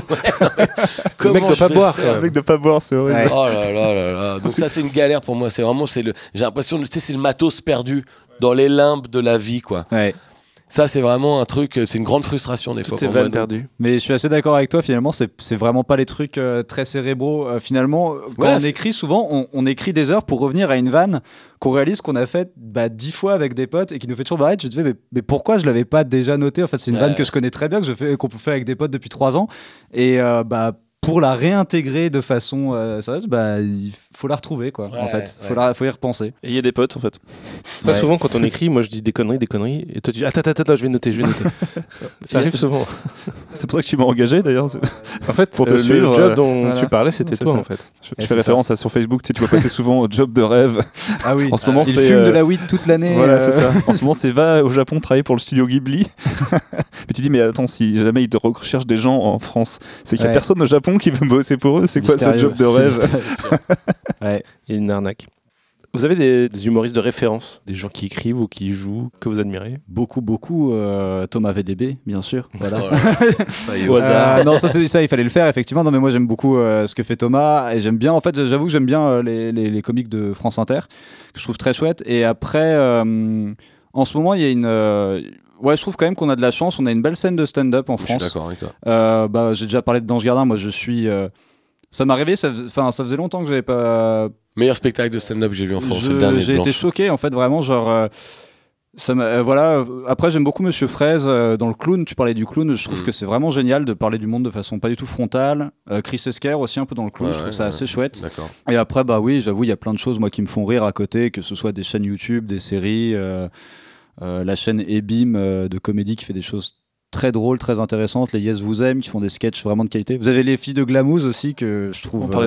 vraiment, vraiment génial. Et non, et deux comiques qui s'appellent euh, Ambroise et Xavier qui font un spectacle très chouette aussi. Non, mais il y a plein de choses. En vrai, je trouve que euh, c'est dur de faire le tri aujourd'hui parce qu'il y a énormément Ouais, de beaucoup choses. bah, le- beaucoup, pour moi, beaucoup le de niveau a choses. jamais été aussi bon en France. En tout cas. Enfin, comme si je parlais Bah, du niveau, c'est comme ouais. Thierry Roland, le Thierry Roland du, de la Humoriste comédie. Tu étais quand même en 2050, donc t'as quand même Ah oui, c'est vrai. euh, Toi, tu voilà, as- déjà une vision, au-dessus. Hein. une vision d'un temps d'avance. Ouais. Mais souvent, oui, les gens ils disent il y en a trop, il y a trop d'humoristes, il y a trop de choses. C'est pas faux, mais aussi c'est bien parce que bah, la compète a jamais été aussi dure Ouais, et du ouais. coup, au moins, ce qui émerge souvent, bah, c'est pas pour rien quoi. C'est Ouais. vraiment pas parce qu'on manque de gens, c'est parce qu'il y a un talent. Et... Ouais, ouais, c'est, euh, moi pareil en France, je trouve il y a de, de- tous les noms que tu dis, j'adore, j'adore, euh, bon des noms, des noms américains ou anglais. hein, je, dis Larry David pour moi est un- vraiment un des, un des- vraiment un, Ah un oui. Mozart de la comédie. Euh, et pour Steve Coogan qui pour moi le, le Ah oui, créateur oui. de Alan Partridge en Angleterre. Qui, à qui Ricky Gervais a mm, pris quand même 90% de ses idées Ah ouais. pour faire euh, The Office. Ah c'est vrai, c'était Steve Coogan à l'origine qui. Ah, c'est Steve Coogan qui a inventé l'humour du, du mec qui est là qui, Ah qui prend de la place, qui, qui est malaisant parce qu'il croit qu'il est drôle, qu'il l'est pas. Et ce personnage d'Alan Partridge, pour moi, c'est euh, la, quasiment la plus belle création comique de tous les temps. C'est-à-dire un mec, un personnage. Donc Steve Coogan invente un personnage de fiction dont il a fait un faux talk show à la télé, au terme duquel il se fait faussement virer de la BBC. Et ensuite, il, re- il revient à la BBC, à la vraie BBC, pour deux nouvelles séries qui sont l'histoire de ce mec qui s'est fait virer de la BBC et qui devient animateur de nuit dans une radio anglaise de la Louse en province et tout. Ensuite, il y a eu un film autour de ce personnage. Et en fait, il a inventé une carrière parallèle autour d'un personnage de fiction. Et ce personnage, est vraiment pour moi, c'est la. En termes d'écriture. En termes d'écriture, c'est Armando Iannucci, donc c'est le mec qui a fait qui a fait In the Loop, qui a créé ce personnage. La comédie anglaise de Chris Morris, euh, Steve Coogan, Ar- Armando Iannucci, pour moi, c'est vraiment ben, Charlie Brooker, tous les mecs qui ont fait Black Mirror après. Ah oui. C'est pour moi, c'est Mm. vraiment le- le- la base, quoi. Vraiment la base. Mais avant ça, Louis de Funès, sinon. Ah, Louis de Funès, Avant ouais. ça, Ouais, ouais. la série des gendarmes. Et je dis ça sans aucun second degré. Je suis fanatique de la série des gendarmes et de plein de films de Louis de Funès. Bon, pour moi, c'est fondateur, quoi. Ouais, ouais, ouais. Après, ça a nourri ce que je fais aujourd'hui, je sais pas comment, avec des mimiques et tout machin, mais voilà, mais ça va de Louis de Funès à ça, donc tu vois, ça, ça, un peu partout, quoi. Et c'est quoi l'humour français alors du coup? Euh, Le grand écart entre ce qui se fait aujourd'hui et Louis de Funès euh, Bah, remarque, euh, l'humour français s'inspire de plus en plus de, de ce qui se fait, parce que la, la passion du stand-up qui, enfin, qui a autour du stand-up en France en ce moment se nourrit beaucoup de ce qui a été fait aux États-Unis. Euh, J'ai l'impression, enfin, le Jamel Comedy Club, il y avait un peu une volonté de recréer un esprit stand-up en France aussi, de commencer à le démocratiser et tout, donc j'ai l'impression que ça s'en inspire beaucoup. Mais après, bien sûr, on a des grosses euh, spécificités françaises. On pourrait jamais copier-coller un humour américain, faire la même chose en France. Euh, pour reparler de Blanche, elle, elle dit que son inspiration numéro une, c'est Louis C.K., qui est bien sûr un, un monstre, un génial de la comédie, quoi, un grand. Mais pourtant, euh, Blanche Gardin, ça reste très différent de Louis C.K. C'est même s'il y a ce désir de parler de l'intimité, de plein de choses comme ça. Donc l'humour français à proprement parler, euh, Aujourd'hui, j'aurais du mal à dire ce que c'est l'humour français. c'est tellement polymorphe, il y a tellement de choses en fait. C'est L'humour français, je pense au bronzé. Ouais. donc, euh, donc, euh, des trucs actuels de l'humour français, enfin des comédies françaises, on en connaît, tu vois, mais de l'humour français, même aujourd'hui de l'humour américain, j'aurais du mal à dire ce que c'est l'humour américain, tu vois, il y a plein de stand-up américains qui, c'est très large. ouais. qui, qui, qui ont développé une vision de l'humour que qu'on partage beaucoup en France, mais de toute façon c'est tellement universel, tout un peu mondialisé tout ça avec Netflix et tout l'humour. euh, tu vois les spectacles de français de Netflix, tu peux les voir aux États-Unis, les spectacles ricains, tu peux les voir en France. Je crois qu'on regarde surtout en France les Ouais. spectacles de, de stand-up américains. Je- On, fait bon, plus euh, que les regarder. même. ouais, apparemment. Donc, euh, ouais, je, je pense que ça s'est un, un peu démocratisé quand même cette vision de l'humour. euh, je pense que, alors j'ai pas vu, mais je sais que, bah, je sais que par exemple Netflix ils ont fait une, une série sur des comiques de tous les pays du monde. ah oui, oui, c'est stand-up. vrai. Et donc j'ai pas regardé, mais je vais regarder genre les, les, les stand-up allemands. Guten Oh. Tag, Guten Tag.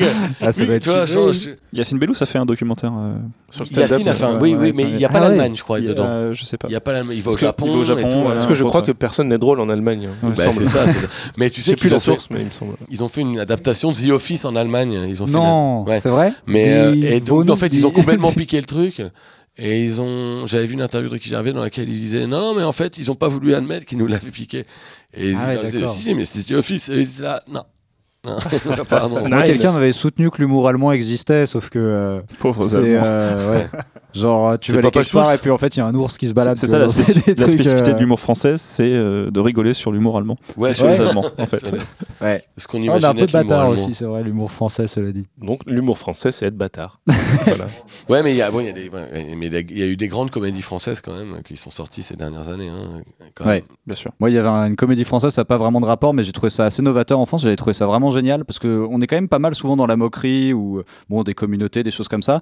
Et euh, là, il y avait un film, c'était En Liberté, qui est sorti l'an dernier. Ah oui, de, de Pierre Et euh, ouais, et j'avais trouvé ça mais génial. Je me disais mais c'est trop cool parce qu'on parle pas vraiment de c'est pas vraiment une comédie sociale trop et tout, c'est juste euh, des personnages, de la folie, pas mal de choses et je trouvais ça vraiment rafraîchissant, c'est pas quelque chose qu'on voit tant que ça euh, en France.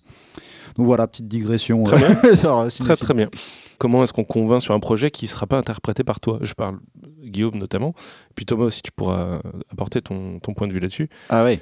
Mais tu vois, tu écris quelque chose, mais ça ne va pas dépendre de ton exécution en fait. Je- ouais, oui, je vois le problème. En fait, ça, c'est assez compliqué, je pense. Euh, Enfin, il faut être quand même assez bien installé, connaître des gens et avoir peut-être des idées de qui pourrait l'interpréter. Moi, j'ai jamais été trop concrètement amené à le faire, mais je sais qu'il y a aussi un petit peu un côté. euh, moi, je voulais un peu faire de la scène aussi pour ça, parce que parfois, c'est bien de pouvoir euh, incarner, défendre des choses, parce que c'est pas facile d'être toujours tributaire des autres et dire j'ai un super projet en fait, mais euh, bah, faut qu'il y ait euh, quelqu'un qui, qui le porte. Donc on est dépendant, on est un petit peu là avec son script et tout. Donc euh, c'est possible, bien sûr. Moi, je je suis pas expert en la question en l'occurrence. J'ai jamais eu trop à vendre euh, ce genre de choses, mais c'est pas toujours facile, je pense. Ouais, ouais. Mais du coup, toi, Thomas, euh, tu parlais de réalisation. Si Ouais. on fait un plan sur un mec qui rigole pas pendant que tu fais une super vanne, euh, ça sera perçu différemment.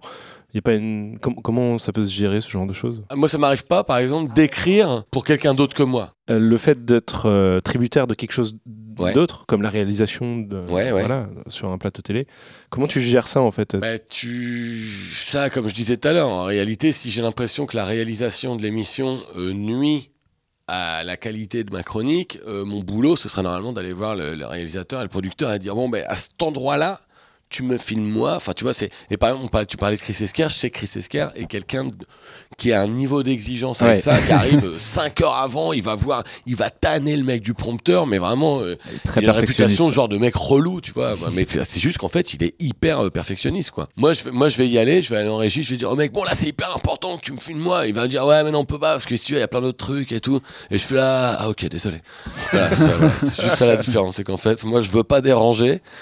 Et donc, euh, j'aime mieux que le mec, euh, j'aime mieux que le mec me fasse foirer ma vanne plutôt que ça le dérange et qu'il se dise, oh, c'est un relou VDB, il nous fait chier, tu vois. Donc, j'aime mieux passer pour un mec sympa et faire des vannes moyennes. On a voyagé dans le temps là, Adrien. Ouais, je sais- Ah oui, on est, c'est bon, on est plus, plus tard. On est plus tard, on n'est pas au même endroit, on n'est pas avec les mêmes personnes. Je me retiens de parler. Ah, Présentez-moi tout de suite. Mais qui est cette personne là, qui me, Ambre. me parle? Coucou, une personne extrêmement pas connue. Comment t'appelles-tu, Ambre Je m'appelle Ambre Larazet. Et que fais-tu dans la vie, Ambre Je suis comédienne et euh, auteur slash scénariste. Comédienne euh, multifonction finalement. Où est-ce qu'on t'a vu? Où est-ce qu'on t'a lu? Où est-ce qu'on m'a vu? Dernièrement dans euh, J'ai fait partie des équipes du Burger Quiz euh, l'année dernière. C'était ça. C'est ça, le, ça vraiment climax de ma carrière. euh, C'est un peu ça. Maintenant, c'est la descente aux enfers depuis. Feu ta carrière. Voilà, c'est sympa pour les gens avec qui je travaille aujourd'hui. Mais euh, on m'a vu, voilà, on m'a vu, euh, calmons-nous. J'ai eu un petit rôle en fait dans le, dans le dernier long métrage de, de monsieur Alain Chabat, Santa NC. You know et voilà, c'était un petit rôle de policière, ma foi, fort amusant. On s'est très bien entendu. Et du coup, ben, il m'a donné l'occasion de travailler sur Burger Quiz dans l'équipe des auteurs. Et euh, j'ai un petit peu tourné des pubs et tout. Je tiens à signaler que la parodie de la pub Si de Armani euh, jouée par Marina Foïs, et de mon fait. J'en suis extrêmement fière. Voilà, c'est mon fait d'armes. Est-ce que tu peux nous présenter peut-être Burger Quiz pour ceux qui ne connaîtraient pas l'émission? Euh, c'est une émission qui est sortie en. qui a existé en 2000. euh, au début des années 2000, je crois. 2000. C'est pas avant 2, 2000? je sais pas. Non, non, non. Oh, quand même. Non, non, je crois que ça a 16-17 ans là. C'est revenu euh, 16-17 ans après. Et donc, c'est une émission qui se passe dans un fast-food présentée par monsieur euh, Chabat ou d'autres personnes euh, très sympathiques et qui voit s'affronter deux équipes, l'équipe maillot, l'équipe ketchup. Et voilà, c'est très marrant. C'est tout ce que je peux vous dire. C'est des questions euh, complètement euh, dingo avec beaucoup de jeux de mots, foireux. Et c'est très drôle. Il y a toujours des invités très cool. Et, et voilà. Est-ce que tu peux nous décrire une journée de travail euh, sur Burger Quiz? Alors, Je veux dire, de- Du matin euh, à l'enregistrement, je sais pas. Je, tiens à saluer le, courage des auteurs euh, qui, font ça depuis euh, plus d'un an. Parce qu'ils ils avaient commencé en janvier 2018 et moi je les ai rejoints en avril-mai, je crois. Et, euh, en fait, bah, c'est des grosses journées. hein. On, se retrouve à la prod idéalement de 8h30 à 20h. hein. et je ne vous cache pas que j'arrivais un peu plus tard et je repartais un peu plus tôt, prétextant une famille que je n'ai pas. mais, euh, mais voilà, c'est des grosses journées d'écriture. C'est chacun, on est autour d'une table, chacun devant son ordi euh, à pondre euh, des vannes. Et puis, peut-être deux fois par jour, on se lit les vannes, on les teste entre nous. Puis après, à la fin, un des auteurs envoie tout au directeur d'écriture, qui relie tout ça avec Alain Chabat, qui choisit les blagues et qui en écrit également de son côté, bien sûr. Ambre, les blagues, ce sont les questions que pose Alain Chabat aux, invi- Oui. aux invités, c'est ça ce que vous appelez blague en fait Ok. Oui, c'est vrai. C'est trouver des questions marrantes. euh, Souvent des, des QCM ou enfin, mais regardez l'émission, qu'est-ce que je voulais vous dire Des, des, des sels poivres, des nuggets. Euh, ben, on va regarder, puis euh, on, on va s'arrêter là, Voilà. parce que du coup, on va regarder. On va regarder. l'émission. Allez, au revoir. Voilà. Vous êtes lâchés comme ça, euh, chacun avec son ordinateur, à écrire des blagues, et puis euh, c'est- il y a personne qui vous qui est là avec vous pour, euh, pour diriger un peu le truc, non? Non, parfois il y avait des consignes, euh, en tout cas moi de ce que j'ai vu durant ma courte expérience, il y avait des consignes qui nous disaient il nous manque tant de questions dans telle catégorie, euh, n'hésitez pas à vous lâcher sur tel truc, à tel jour on va faire euh, un thème euh, machin, et voilà j'ai beaucoup de vocabulaire comme vous pouvez le constater, mais euh, voilà si tel jour il y avait une émission spéciale, euh, fallait un peu plus bidule, plan- voilà, fallait un peu plus plancher dessus. Moi je sais qu'au départ je suis arrivée surtout pour écrire de la fiction, des fausses pubs, des parodies. Et après, euh, Alain m'a proposé de tester les Alain questions de plateau. Al, Al, bien sûr, Al. Aloche. Euh, m'a proposé de, tester les questions plateau. Et là, c'était un peu plus compliqué. Et, euh, et comme j'avais d'autres projets à côté, j'étais pas non plus euh, à donf. et en- je pense que travailler pour Burger Quiz, c'est une philosophie. Il faut y penser du matin au soir. Et c'est aujourd'hui, neuf mois plus tard, genre, que j'ai un couche. Non, mais neuf mois plus tard que j'y pense tous les jours et qu'en fait, j'ai plein de vannes euh, que j'aimerais leur donner. Mais Donc t'as 9 mois de décalage, c'est ça? Oui, mais c'est pas grave. Non, mais c'est une vraie école en fait. Et après, tu vois un peu les choses différemment. Et, et c'est vrai qu'en fait, je suis arrivée en me disant, oulala, attention, j'ai plein de vannes, ça va être super. Mais en fait, une fois que c'est ton métier et que tu dois pondre tous les jours 10 trucs, ben. Tu remarques moins de trucs drôle. marrants dans le- au quotidien et ça revient à faut se détendre un peu et regarder le plafond quoi pour trouver des blagues. Et alors, c'est quoi le quota, la proportion de, de blagues écrites et de blagues euh, diffusées au final? Eh bien, les garçons m'avaient dit que euh, je crois qu'ils gardaient un dixième de tout ce qu'ils envoyaient. Parce que quand j'ai débarqué, c'était peut-être trois, deux, trois semaines avant que la première émission sorte enfin. Donc euh, on a écrit des trucs et tout.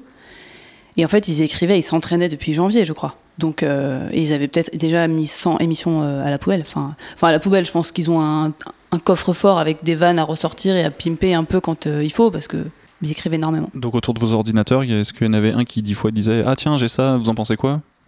Ou c'était vraiment chacun dans son coin et on si, en si, parle parfois après? on, on sociabilisait un petit peu quand même. Ah Est-ce que Ouais. vous me faites un peu peur là Oui, oui. mais non, mais c'est des, c'est des bosseurs. hein. C'est assez euh, impressionnant quand on débarque alors que les mecs sont ensemble depuis 4-5 mois. euh.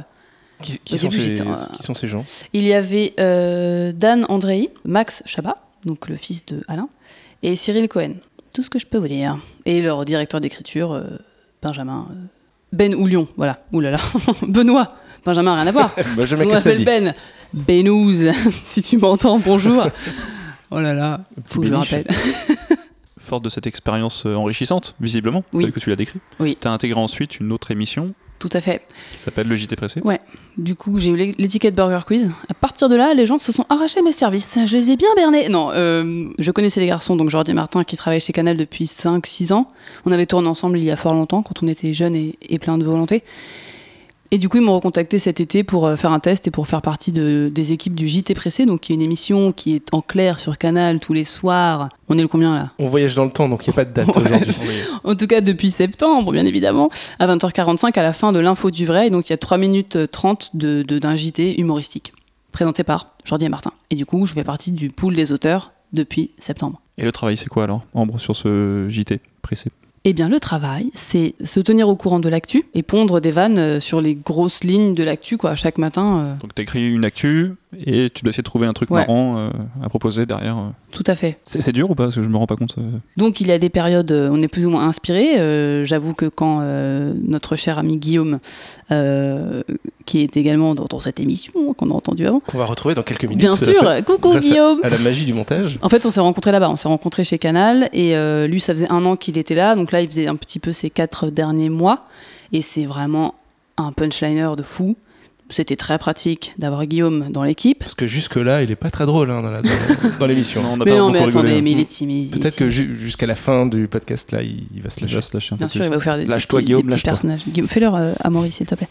Euh, et donc, oui, voilà, il y avait des jours où on était inspirés, des jours où c'était difficile. Et, et quand l'actu euh, est, est lourde, en fait, à partir du. Je ne vous cache pas qu'à partir du 17 novembre, c'est-à-dire des manifestations, des Gilets jaunes, c'était super dur parce qu'il faut pas non plus dénigrer le mouvement et en même temps, on peut aussi vanner. Enfin.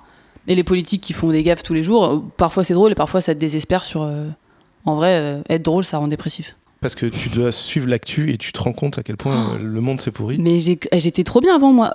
En fait, je me dis, bon, Burger bien, Quiz, hein. alors on est là, on fait des blagues sur les cornichons, c'est trop cool. Euh, tu tiens un peu au courant de l'actu pour faire trois vannes, mais en fait, oui, être branché à l'actu, mais je plains les journalistes tous les jours, c'est si dur. C'est si dur. Surtout quand t'es artiste et que t'es là à dire, oh, les licornes existent, et d'un seul coup, tu te rends compte de la mocheté du monde, quoi. Et tu te la racontes dans les dîners à faire genre que tu t'y connais en politique parce que t'as lu trois articles dans 20 minutes. J'avoue, c'est mon cas. Et alors, c'est quoi les, les difficultés dans cet exercice? Est-ce que c'est la régularité ou est-ce que tu es tributaire de, de l'info que tu vois? Les difficultés, euh, c'est de répondre à cette question apparemment. Eh oui, on Euh. ouais, n'est pas là pour rigoler. hein. Non, mais c'est euh, trouver l'inspiration, quoi. Parce que de twister chaque vanne, euh, et puis il y en a qui tombent un peu à plat. euh, voilà. je- après, je pense que c'est beaucoup plus difficile pour les pour Jordi et Martin, hein, qui doivent assurer vraiment tous les jours, euh, qui doivent défendre des trucs euh, parfois un peu. Enfin, ouais, par- parfois on n'y est pas allé avec le dos de la cuillère, je vous cache pas. Oui, parce qu'ils doivent, ils doivent interpréter des choses qu'ils oui. n'ont forcément écrites. En fait, c'est ça. Pour moi, la plus grande difficulté, et, ce à quoi je fais très attention, c'est de ne pas heurter les sensibilités. Heureusement, je ne suis personne. Enfin, j'ai pas de. Enfin, j'aime pas cette phrase, mais j'ai pas encore trop de responsabilités euh, publiques. Euh, Peut-être qu'un jour j'en aurai et je serai porte-parole de, de, de personne. Mais euh, j'aime pas trop me moquer gratos, donc faut toujours essayer de trouver un peu le fond derrière. pas juste faire un jeu de mots pourri ou se moquer de- d'un truc gratos, quoi. Et à quel point euh, Jordi et Martin, ils, ils prennent le pas sur le texte tous les jours? Ah bah ils sont au taquet, hein. dès le matin, ils sont dans leur petit bureau. En fait, le déroulé, c'est qu'ils travaillent avec Bertrand Delair, donc qui est euh, le directeur d'écriture, qui est monsieur euh, écriture chez Canal. Il a travaillé avec Omar et Fred euh, pendant longtemps. Et donc ils sont tous les trois, ils écrivent l'émission, ils reçoivent des, des, des, des vannes de, de contributeurs externes, donc ils construisent l'émission comme ça, ils ont leurs propres idées et machin. Ils débattent et nous, euh, les auteurs, on débarque vers 11h avec d'autres vannes, euh, d'autres regards, d'autres angles qui sont plus ou moins euh, pris. Et du coup, c'est assez complémentaire et on boucle l'émission vers midi et demi, 13h, et après ils tournent l'après-midi. Est-ce qu'il y a beaucoup de réécriture par rapport à ce que eux vont devoir euh, dire à l'écran? De réécriture, comment ça? Ça, ils prennent, ils prennent Est-ce qu'ils réécrivent nos vannes Ouais, parce qu'on euh, sait- on, fait des fautes. Euh, oui, bah parce qu'eux, ils ont, ils ont la vision, même si nous, on a le document en, en live, on voit un peu, mais ils ont plus la vision de l'émission, donc ils savent plus à, à quel moment ils vont placer telle vanne et se dire, ah bah tiens, ça on peut le raccorder avec la vanne numéro 3. Vanne numéro 3. Toi, c'est de la vanne numéro 4 en général. Ouais, ouais, c'est de la vanne numéro 4 d'Oléron. Euh, Ambre, est-ce que tu as des techniques euh, intellectuelles pour euh, t'aider euh, à construire une vanne, par exemple? Attention, Je technique intellectuelle. je, je- je- J'allais dire technique, mais je pensais vraiment à un process cérébral où tu te dis, tiens, je galère, tiens, ça, ça peut m'aider. ou tiens, si je regroupe deux choses ensemble, ou un peu Guillaume nous en parle dans le podcast en fait sur comment il fait lui pour euh, trouver des idées quand il est en galère, par exemple. Bah, j'essaie de penser à Guillaume. J'essaie de penser à ses techniques. Et euh, vraiment, il, a un- il, a un- il maîtrise un truc euh, qui est très rare, je trouve. Après, je ne travaille pas toute seule. Donc, euh, en général, moi, c'est plus en discutant, en rebondissant et en me disant Eh, mais attends, mais en fait, si le mec il fait ça, c'est comme s'il faisait ça. Et du coup, on se rend compte d'évidence. Et là, la vanne, elle vient.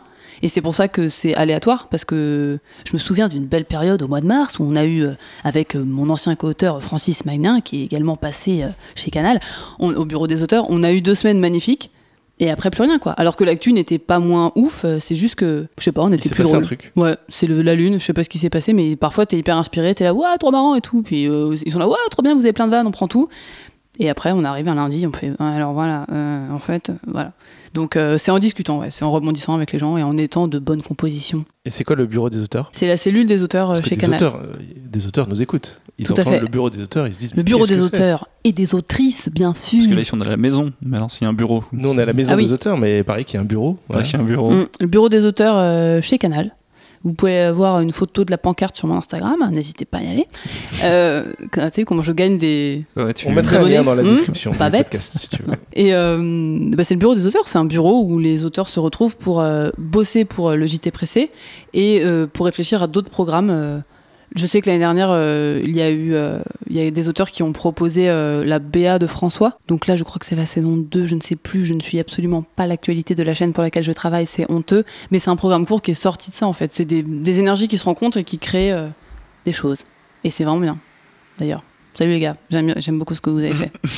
D'accord. Est-ce que tu as d'autres expériences d'écriture pour d'autres médias? Oui, euh, j'ai eu quelques commandes. Alors du coup, cette année, j'ai eu pas Dans mal... l'humour, bien sûr. Bien sûr, sûr, c'est le thème, reste dans c'est le thème l'humour. de l'émission.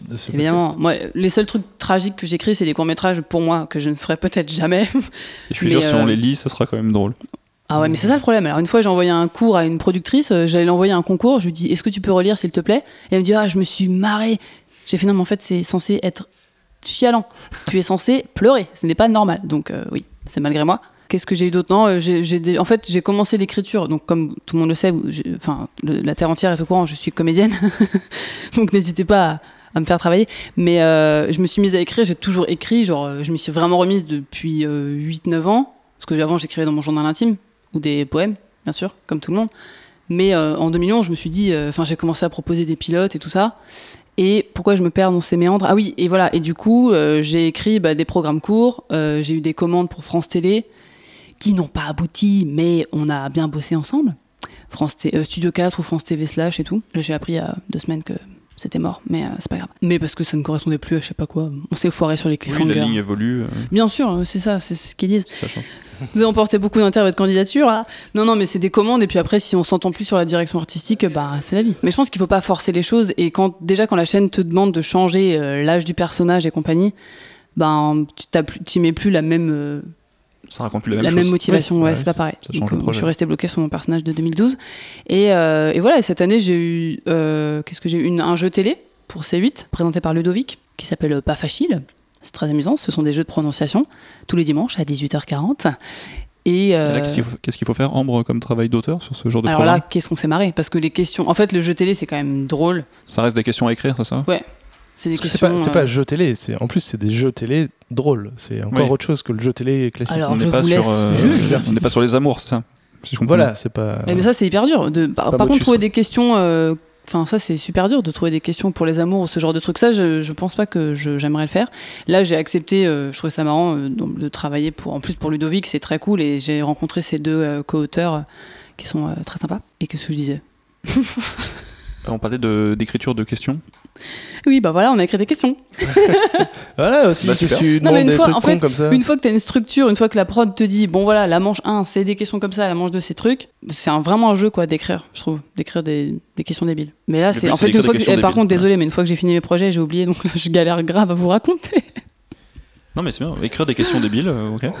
Est-ce que tu es spécialisé dans le jeu, Débile. dans le jeu débile? Non, non, non, non. Non, non, moi, je préfère, la- je suis plus à l'aise en fiction. Le JT pressé, euh, c'est vraiment un exercice et ça m'apprend une discipline euh, de fou, quoi, d'écrire tous les matins euh, et de plus avoir aucun ego sur ce qu'on écrit. La plupart part à la poubelle. 90% de ce que tu écris. Ah oui, oui, mais bon, de toute façon, les, ou alors ils prennent un petit bout puis ils la rajoutent à leur van et tout ça, mais c'est de l'actu, enfin, c'est pas grave quoi. Mais, euh, mais même pour les autres projets, du coup, je, je coécrivais euh, avec une amie euh, youtubeuse, Swan Périssé, coucou. On, a, on écrivait donc un 10x10 pour, Fran- pour ouais, France TV Slash, le fameux, qui n'a pas été pris. Mais bon, on s'est éclaté, on a grave appris et surtout, on n'avait plus d'ego dans les vannes. En tout cas, moi, j'ai appris ça. Je. Je vais pas passer mille ans à dire. euh, Enfin, j'ai pas envie que la personne s'excuse pendant trois heures de pas de me dire que c'est pas drôle. Je, c'est pas grave. On, on avance quoi. C'est ça être pro, peut-être, au final, non? C'est accepter. Je suis grave pro. Ouais. Non, mais faut dédramatiser.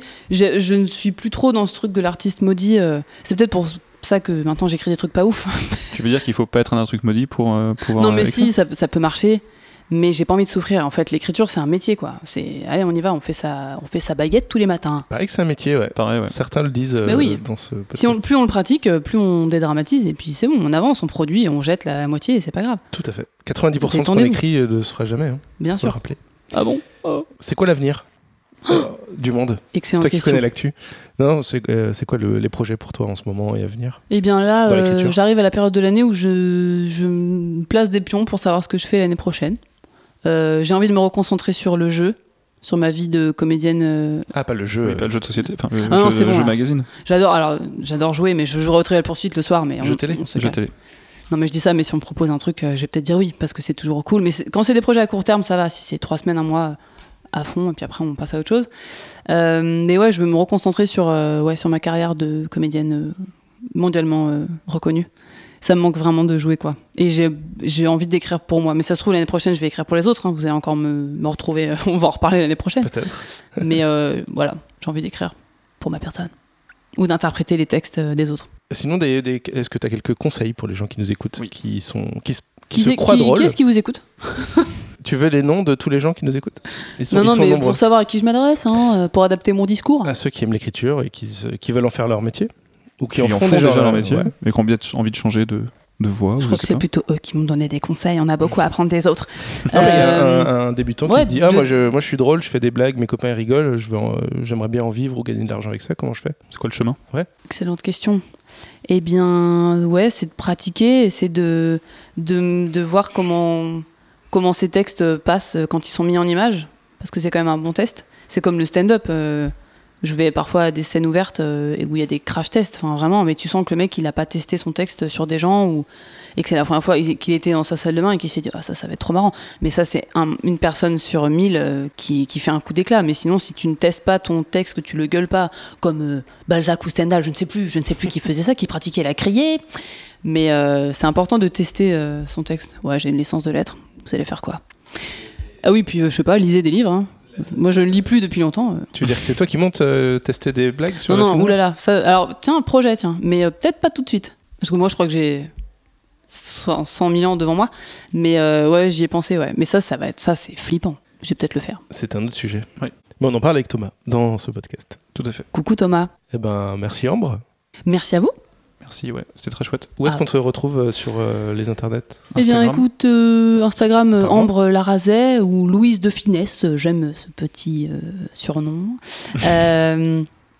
Sur YouTube, j'ai une chaîne YouTube, attention, à 100 contenu, mais avec 3000 euh, abonnés. J'ai mes deux bandes démos, deux courts-métrages, c'est extraordinaire. Comment on a 3000 abonnés sans contenu? Parce que, euh, parce que j'ai participé à des vidéos de copains. Je connais quelques youtubeurs et, du coup, euh, ou de, et de copines, notamment Ah, c'est Swan, comme ça Périssé, qu'il la faut fameuse. faire. Ah oui, on t'a vu jouer Ouais, dans un. faut faire des featuring, les gars, comme les rappeurs. On t'a vu jouer dans un sketch avec euh, notre ami Romain Lancry. Ah bon? Enfin, un court métrage. Mais il y a ah oui, euh, Il y a longtemps. Up Life de Jérôme Niel, où j'étais euh, nue. Ok, super. Mais oui, c'est Avec Julien. Pestel. Non, ça c'est un autre, ça c'est The Big Night. J'étais aussi. Night. Non, mais ça va pas du tout. Mais du coup, non, pas nue, mais C'est pour ça que tranquille. t'as 3000 Mais abonnés. hein. regardez, là, ça va décoller, là. Là, le nombre d'abonnés, faut... non, mais faut faire vendre. Non, ça non, pas du tout. dire en fait. Donc voilà, moi j'ai ma petite chaîne euh, YouTube, et, euh, mais du coup, j'ai mis deux courts-métrages que j'ai réalisés à l'occasion du Nikon Film Festival. Parce que tu réalises aussi des choses et Ouais, c'est drôle. C'est bien. Je fais des concours, quoi. Bah, c'est bien. Et Bah euh, ah oui, puis c'est ouais, une bonne façon de voir si son écriture fonctionne aussi, de la mettre, de réaliser. Autant réaliser ses trucs, hein, on s'en fout. Voilà. Tu as raison. C'est une longue fin de discussion qu'on vient de faire. C'est bien, non C'est chouette. Tu sais, c'est comme quand tu dis au revoir et que tu restes et où tu prends le même chemin. C'est horrible. voilà, je voulais finir là-dessus. Mais là, tu peux pas prendre le même chemin parce qu'on on va voyager dans le temps et retrouver Oh Guillaume et Thomas. Voilà. Eh ben, merci Ambre. Ouais, merci beaucoup. Merci à vous. C'était très chouette. Et à la prochaine. Ciao. C'est une question qui peut intéresser euh, Guillaume euh, et qui est pour toi Thomas. Comment est-ce qu'on monte un spectacle? Comment on convainc un producteur? Trouver un producteur, euh, ça c'est autre chose, mais déjà, je pense que dès lors que tu as un spectacle qui est très bien, tu n'auras pas de mal à trouver un producteur. Donc je pense que l'essentiel, c'est de commencer par avoir un spectacle avant de se préoccuper du producteur. Et pour euh, avoir un spectacle, alors selon moi, ça dépend ce qu'on veut faire. hein. Si on veut faire un stand-up, si on veut faire un, spectacle avec un thème précis, donc ça c'est autre chose. euh, Je recommande de le, mais je recommande quand même d'avoir euh, plutôt que de se dire tiens je vais écrire un spectacle d'une heure et puis de l'écrire en entier et puis d'aller le jouer. Je recommande d'avoir plusieurs pistes d'amorces d'idées différentes. Alors ça pour le cas d'un stand-up en tout cas. Et puis de d'abord commencer par avoir 5 minutes dont tu es très content. Plutôt que de se dire je vais faire mes 20 minutes où il y a une bonne vanne là, une bonne vanne là, faut que je rassemble et tout. Commence par avoir 5 minutes dont tu es très content, qui soient béton. Verrouille ces 5 minutes pour qu'elles soient les plus drôles possibles. Après, ce sera, tu vas deviner ou euh, tu vas peut-être trouver une, une brèche au milieu de ces 5 minutes où tu peux faire une digression de 3 minutes sur laquelle tu as une bonne idée, ben, tu auras 8 minutes. Et peut-être après, tu sauras où enchaîner, tu auras 2 minutes de plus, tu auras 15 minutes. C'est comme ça que pour moi, tu fabriques un truc. C'est pas en écrivant ton spectacle d'abord, ou vraiment un long texte et tout, et puis, et puis en essayant d'aller le jouer. Parce que là, je pense que tu vas perdre du temps à le, à le malaxer, ton spectacle, en fait. Donc c'est écrire, jouer, réécrire, rejouer. C'est là, c'est de la réécriture. Pour moi, c'est vraiment, ouais, c'est- on parle d'écriture. Mais qui est dépendante du jeu quand même. De, de qui est dépendante du jeu, qui est dépendante du retour. Alors, Dans le cas d'un stand-up, c'est comme ça que tu le fabriques. C'est quand tu vois, quand tu vois la réaction du public, quand tu sens la réaction du public, tu sors de scène, tu dis bah ça, je vais le garder comme ça exactement. Et puis si, tu, si ça fait 10 fois que tu fais tes 25 minutes et puis que les gens ils rient pas pendant 5 minutes à un moment, faut que tu te dises très vite, ben ça faut que je logique, puis, puis que j'aille plus vite d'un truc drôle à un autre truc drôle. Enfin d'un truc qui me fait marrer un autre truc qui me fait marrer en tout cas. Tu t'enregistrais, euh, toi euh, Tu t'enregistres pour. euh, Alors c'est marrant, euh, j'ai comment, je me suis toujours beaucoup enregistré. Au début, j'avais aucun mal à me regarder et à m'écouter et à travailler avec ça. Et maintenant, euh, je continue de m'enregistrer, mais j'ai un mal de chien à me réécouter. Parce que, par exemple, j'enregistre une représentation entière d'une heure. Si je sais qu'à un moment, j'ai dit un truc super, mais je sais plus à quel moment c'est, ça veut dire qu'il faut que je réécoute ma voix pendant une heure. Et donc ça, j'ai pas le courage. Donc c'est euh, mort là, tu veux pas réécouter ce podcast Il te faut euh, je, me réécoute pas beaucoup. Je vois pas les, je regarde pas tous les trucs que je fais. Il te faut donc un assistant. De Comment corvée au job de rêve, assistant de Ouais, réécoute, ça, euh, ça sera bien. Ouais, ouais, c'est vrai. Est-ce que t'es- tu étais content de cette réponse, euh, Guillaume Toi qui Très content. démarre le stand-up. Absolument, très intéressante. Est-ce que, euh, question, question actuelle, est-ce que Copy Comic a changé quelque chose pour vous Bah, Dans j'espère. l'humour pour aujourd'hui. moi, euh, pour moi, bah, pour moi, rien. Qu'est-ce que, qu'est-ce que, pourquoi ça, ça pourrait avoir changé euh, pour nous? Ça, ça met une sorte de pression ou ça, on sent qu'il y a un regard Bah, moi est- j'avais euh, Alors- une heure de spectacle qui était que du plagiat donc j'ai tout, tout recommencé. à tout tout recommencé. Et c'était Thomas VDB en plus que t'avais Ouais, plagié. J'étais Thomas VDB, voilà. c'était Internet quoi. voilà. Cela dit, euh, je suis. Alors, bon, on a vu des vidéos de copy comique, j'en ai vu des scandaleuses. Enfin, j'ai vu des trucs, on, est, on a vu les mêmes. On est là, t'as mal pour le mec. Et puis j'ai vu des trucs où je- qui qui et moi par exemple je me suis fait euh, accuser d'avoir copié des blagues une ou deux fois. Une dernière fois sur Twitter cet été je mets une blague tu vois parce que je mets alors il y a aussi les blagues de Twitter quand on tweet des blagues on n'a pas parlé mais c'est quand tu réfléchis à quand tu quand Ah tu oui. mûris ta blague avant de la tweeter des fois tu la tweets et puis tu dis merde j'aurais dû dire ça et après t'as peur de l'enlever mais t'as peur que ce soit le mec de fallait pas supprimer qui te grille oh putain si c'est pas copie comique c'est fallait pas supprimer qui te ça fait chier moi Ah oui, il existe. et donc en fait, je mets une blague. Cet été, je suis 100% sûr que c'est de moi. Tu vois que ça fait un truc, ça fait des années que je pense à, à- à- à un, à un truc qui me fait marrer. Au point que c'est une idée que j'ai déjà mis dans une chronique il y a 4-5 ans. Et puis là, d'un seul coup, je, je- elle se reverbalise dans ma tête de façon un peu définitive. Je dis, ah putain, c'est hyper bien, je vais la tweeter. Je la tweet. Elle marche très bien sur Twitter. Et puis là, il y a un mec qui met, ouais, me fait penser un peu à une histoire drôle, cette blague. Et en fait, euh, et donc il met l'histoire drôle. Et effectivement, ça ressemble énormément à la blague que j'ai. Et en fait, le truc, c'était, euh, tu- je me suis rendu compte qu'en fait, la blague, en fait, c'était que grosso modo, je disais, tiens, en fait, j'ai lu un article sur le Big Bang. En fait, le Big Bang, il, il date de 13,7 milliards d'années et 6 mois. Parce que euh, j'ai lu qu'il disait, il datait de 13,7 milliards d'années, mais dans un magazine, c'est qu'il datait du mois de mars. Voilà. et donc, en fait, et le le mec, il me dit, ça me fait penser au, au- ça me fait penser à cette blague d'un- mec qui va dans un musée, il dit au conservateur du musée, il date de quand ce dinosaure? Bah, 10 millions d'années et deux mois. Pourquoi? Bah, Parce que ça fait deux mois que je bosse ici et on m'a dit qu'ils sont exactement la même blague. Sauf qu'en fait, et ça c'est un truc qu'en fait, euh, le mec qui m'a accusé de plagiat à ce moment-là, je m'en- battais les couilles, hein, je savais que la blague était de moi. Le mec il se rend pas compte qu'en fait, une fois que tu t'es rendu compte que tu vois dans la vie tu grandis, euh, tu vois par exemple, euh, t'as t'as- t'as sucé ta première sucette à deux ans, donc quand t'avais 4 ans, tu disais ah j'ai sucé ma première sucette il y a deux ans, et ensuite quand t'as 10 ans, tu dis j'ai sucé ma première sucette il y a 8 ans. Donc ça veut dire qu'en fait, tu te rends compte que dans ta vie, plus tu vieillis, plus la perspective du temps passé évolue. Sauf que, sauf uniquement par rapport aux trucs qui sont passés il y a des millions d'années. Et moi, je me suis rendu compte un jour qu'on me disait, ouais, le, le Big Bang, c'est il y a 13 13,7 milliards d'années. Je dis, ah ouais, mais depuis maintenant 20 ans qu'on m'a dit ça, ça doit avoir évolué. Je dis, ah non, ça n'a pas bougé du tout. Une fois que tu t'es rendu compte de ce truc-là, il y a qu'une seule blague à faire. C'est la blague de dire, c'est il y a 10 millions d'années et un mois, il y a une semaine. Donc en fait, c'est une observation autour de laquelle tu crées une blague. Je vois pas quelle est l'autre blague qu'on peut créer autour de cette observation. Après, il y a des blagues piquées, mais il y a des trucs où il y a eu du vol de blagues. Pour moi, il y a des idées, que, tu vois, qui sont dans l'air, dans l'air du temps, tu vois, qui sont, qui sont que, que des, des- Ah ouais. plusieurs personnes en même temps s'approprient aussi, tu vois, je pense. En fait, euh, ouais, copy comique, pour revenir là-dessus, moi je trouve que la démarche est saine et elle est bien parce que c'est vrai que souvent dans ces cas-là, euh, les vols de blagues, c'est un peu David contre Goliath et c'est ça qui est dur, c'est en fait des petits humoristes qui euh, qui se lance. Et bah, je crois que c'est Coluche d'ailleurs hein, qui euh, l'assumait assez bien, qu'il envoyait des gens partout euh, dans les cafés, les cafés-théâtres et tout, récolter des vannes pour lui. À la fin de ce spectacle, lui-même disait bah, J'ai trop de gens à remercier donc, parce que j'ai tellement pompé. Et, là, c'est un petit peu gênant parce qu'effectivement, bah, le jeune humoriste peut vraiment rien faire. Qu'est-ce qu'il va faire contre Coluche? Enfin, genre, s'il dit que, Coluche m'a piqué ma vanne, tout le monde va dire oh, Arrête, t'es un rageux. Enfin, et ça, c'est et donc c'est bien qu'il y ait une forme d'équilibre qui se retrouve. Après, bah, comme souvent, je suis assez surpris quand même par le, par le déchaînement un petit peu contre Gad Elmaleh. En fait, Mm. effectivement, c'est un peu sans appel. Il y a clairement des trucs qu'il a pompé. Je pense qu'on peut pas le, le nier. Mais pour moi, euh, les gens qui disent euh, Gad Elmaleh a enculé, toute sa carrière doit être annulée, Ouais, ça c'est un peu dur parce qu'il a effectivement pompé des trucs, mais euh, souvent les trucs qu'il a pompé, c'est pas les trucs qui l'ont rendu connu, c'est Ouais. pas ceux où il a été. Donc euh, c'est juste, évidemment, je trouve ça bien que ce- ça se sache et que ce soit euh, mis à- au grand jour. Après voilà, comme d'habitude, garder le sens de la mesure parce que euh, moi, par curiosité, j'allais sur l'Instagram de Gad Elmaleh et je voyais, mais à nouveau le déchaînement de violence. Enfin, je suis là, Ouais. C'est- Enfin, laisser la justice, tout ce que vous voulez. Mais cela dit, ouais, on ça, est tous allés voir l'Instagram pour regarder le c'est déferlement de violence. T'as vu Bah moi, c'est pour Pablo et les haters. Sa obligé. gueule, le mec là. Tu vois, tous on l'a fait d'aller regarder les commentaires. Voilà, j'aimerais pas être à sa place. Ouais, c'est vrai, c'est vrai. Tu te dis, ouais, c'est cool, je suis, Tranquillou bilou dans mon euh, canapé. D'ailleurs, ouais. Guillaume, euh, c'est toi à Copy Comic, je crois. Absolument, voilà, je voulais faire cette déclaration. C'est c'est le grand secret de Polichinelle. On est là. Euh, Qui c'est ouais, Copy c'est ça. Comic C'est marrant. Et oui, Toi, oui. je crois, Thomas, toi, c'est Banksy. Toi, tu es Banksy. Alors moi, je suis Banksy, effectivement. euh, Incroyable ce podcast quand même. Retournement là. euh, ouais, ouais, Gérard. Manset aussi. Euh, tu parlais de Twitter, Thomas, c'est un, un outil intéressant pour toi? Comment tu le vois? Ouais, c'est un outil intéressant quand même. Alors c'est un outil horrible aussi parce que tu parlais de Coluche là. euh, Coluche, il a pas, il a pas connu. Tu vois, il, a, ça, il c'est aurait été à l'époque de Twitter, il a pas eu le succès qu'il avait. hein, tu vois, tout le monde aurait dit voleur, tu vois. Ouais. Mais moi, je l'utilise euh, bah, déjà comme une petite communication un peu, mais pour les blagues, par exemple, euh, des fois, par exemple, voilà, c'est ça. Quand j'ai une bonne blague, des fois, je me dis, est-ce que je la mets tout de suite sur Twitter ou est-ce que je la garde pour plus tard?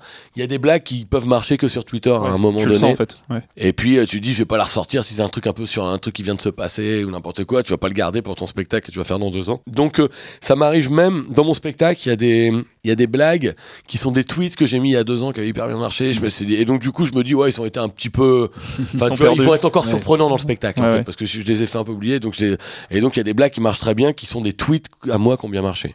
Donc euh, je mais je veux pas que mon spectacle ce soit un spectacle que de mes tweets euh, lus hein, tu vois. Ouais, mais c'est une bonne école en tout cas. Tu, re- tu recommandes. c'est euh, une bonne école de la concision. Ça, clairement, je pense que quand il fallait faire des tweets de 130 signes, je sais pas quoi, 140. Ah oui. 140, Ça a c'était c'était quand même. euh, C'était chaud. Ça t'apprend à être, à être concis et à aller, Ouais. aller, euh, À l'essentiel. aller- à l'essentiel, ouais. Euh, quel conseil donneriez-vous à des auteurs qui voudraient écrire des choses drôles, quel- que ce soit euh, pour Ah, de la On presse parle de euh, conseils, on arrive vers la fin. Ouais, on arrive doucement vers la fin. Ah là là. Eh, ça fait quand Déjà. même deux Ça heures. On arrive aux pages du matin, là. Ouais.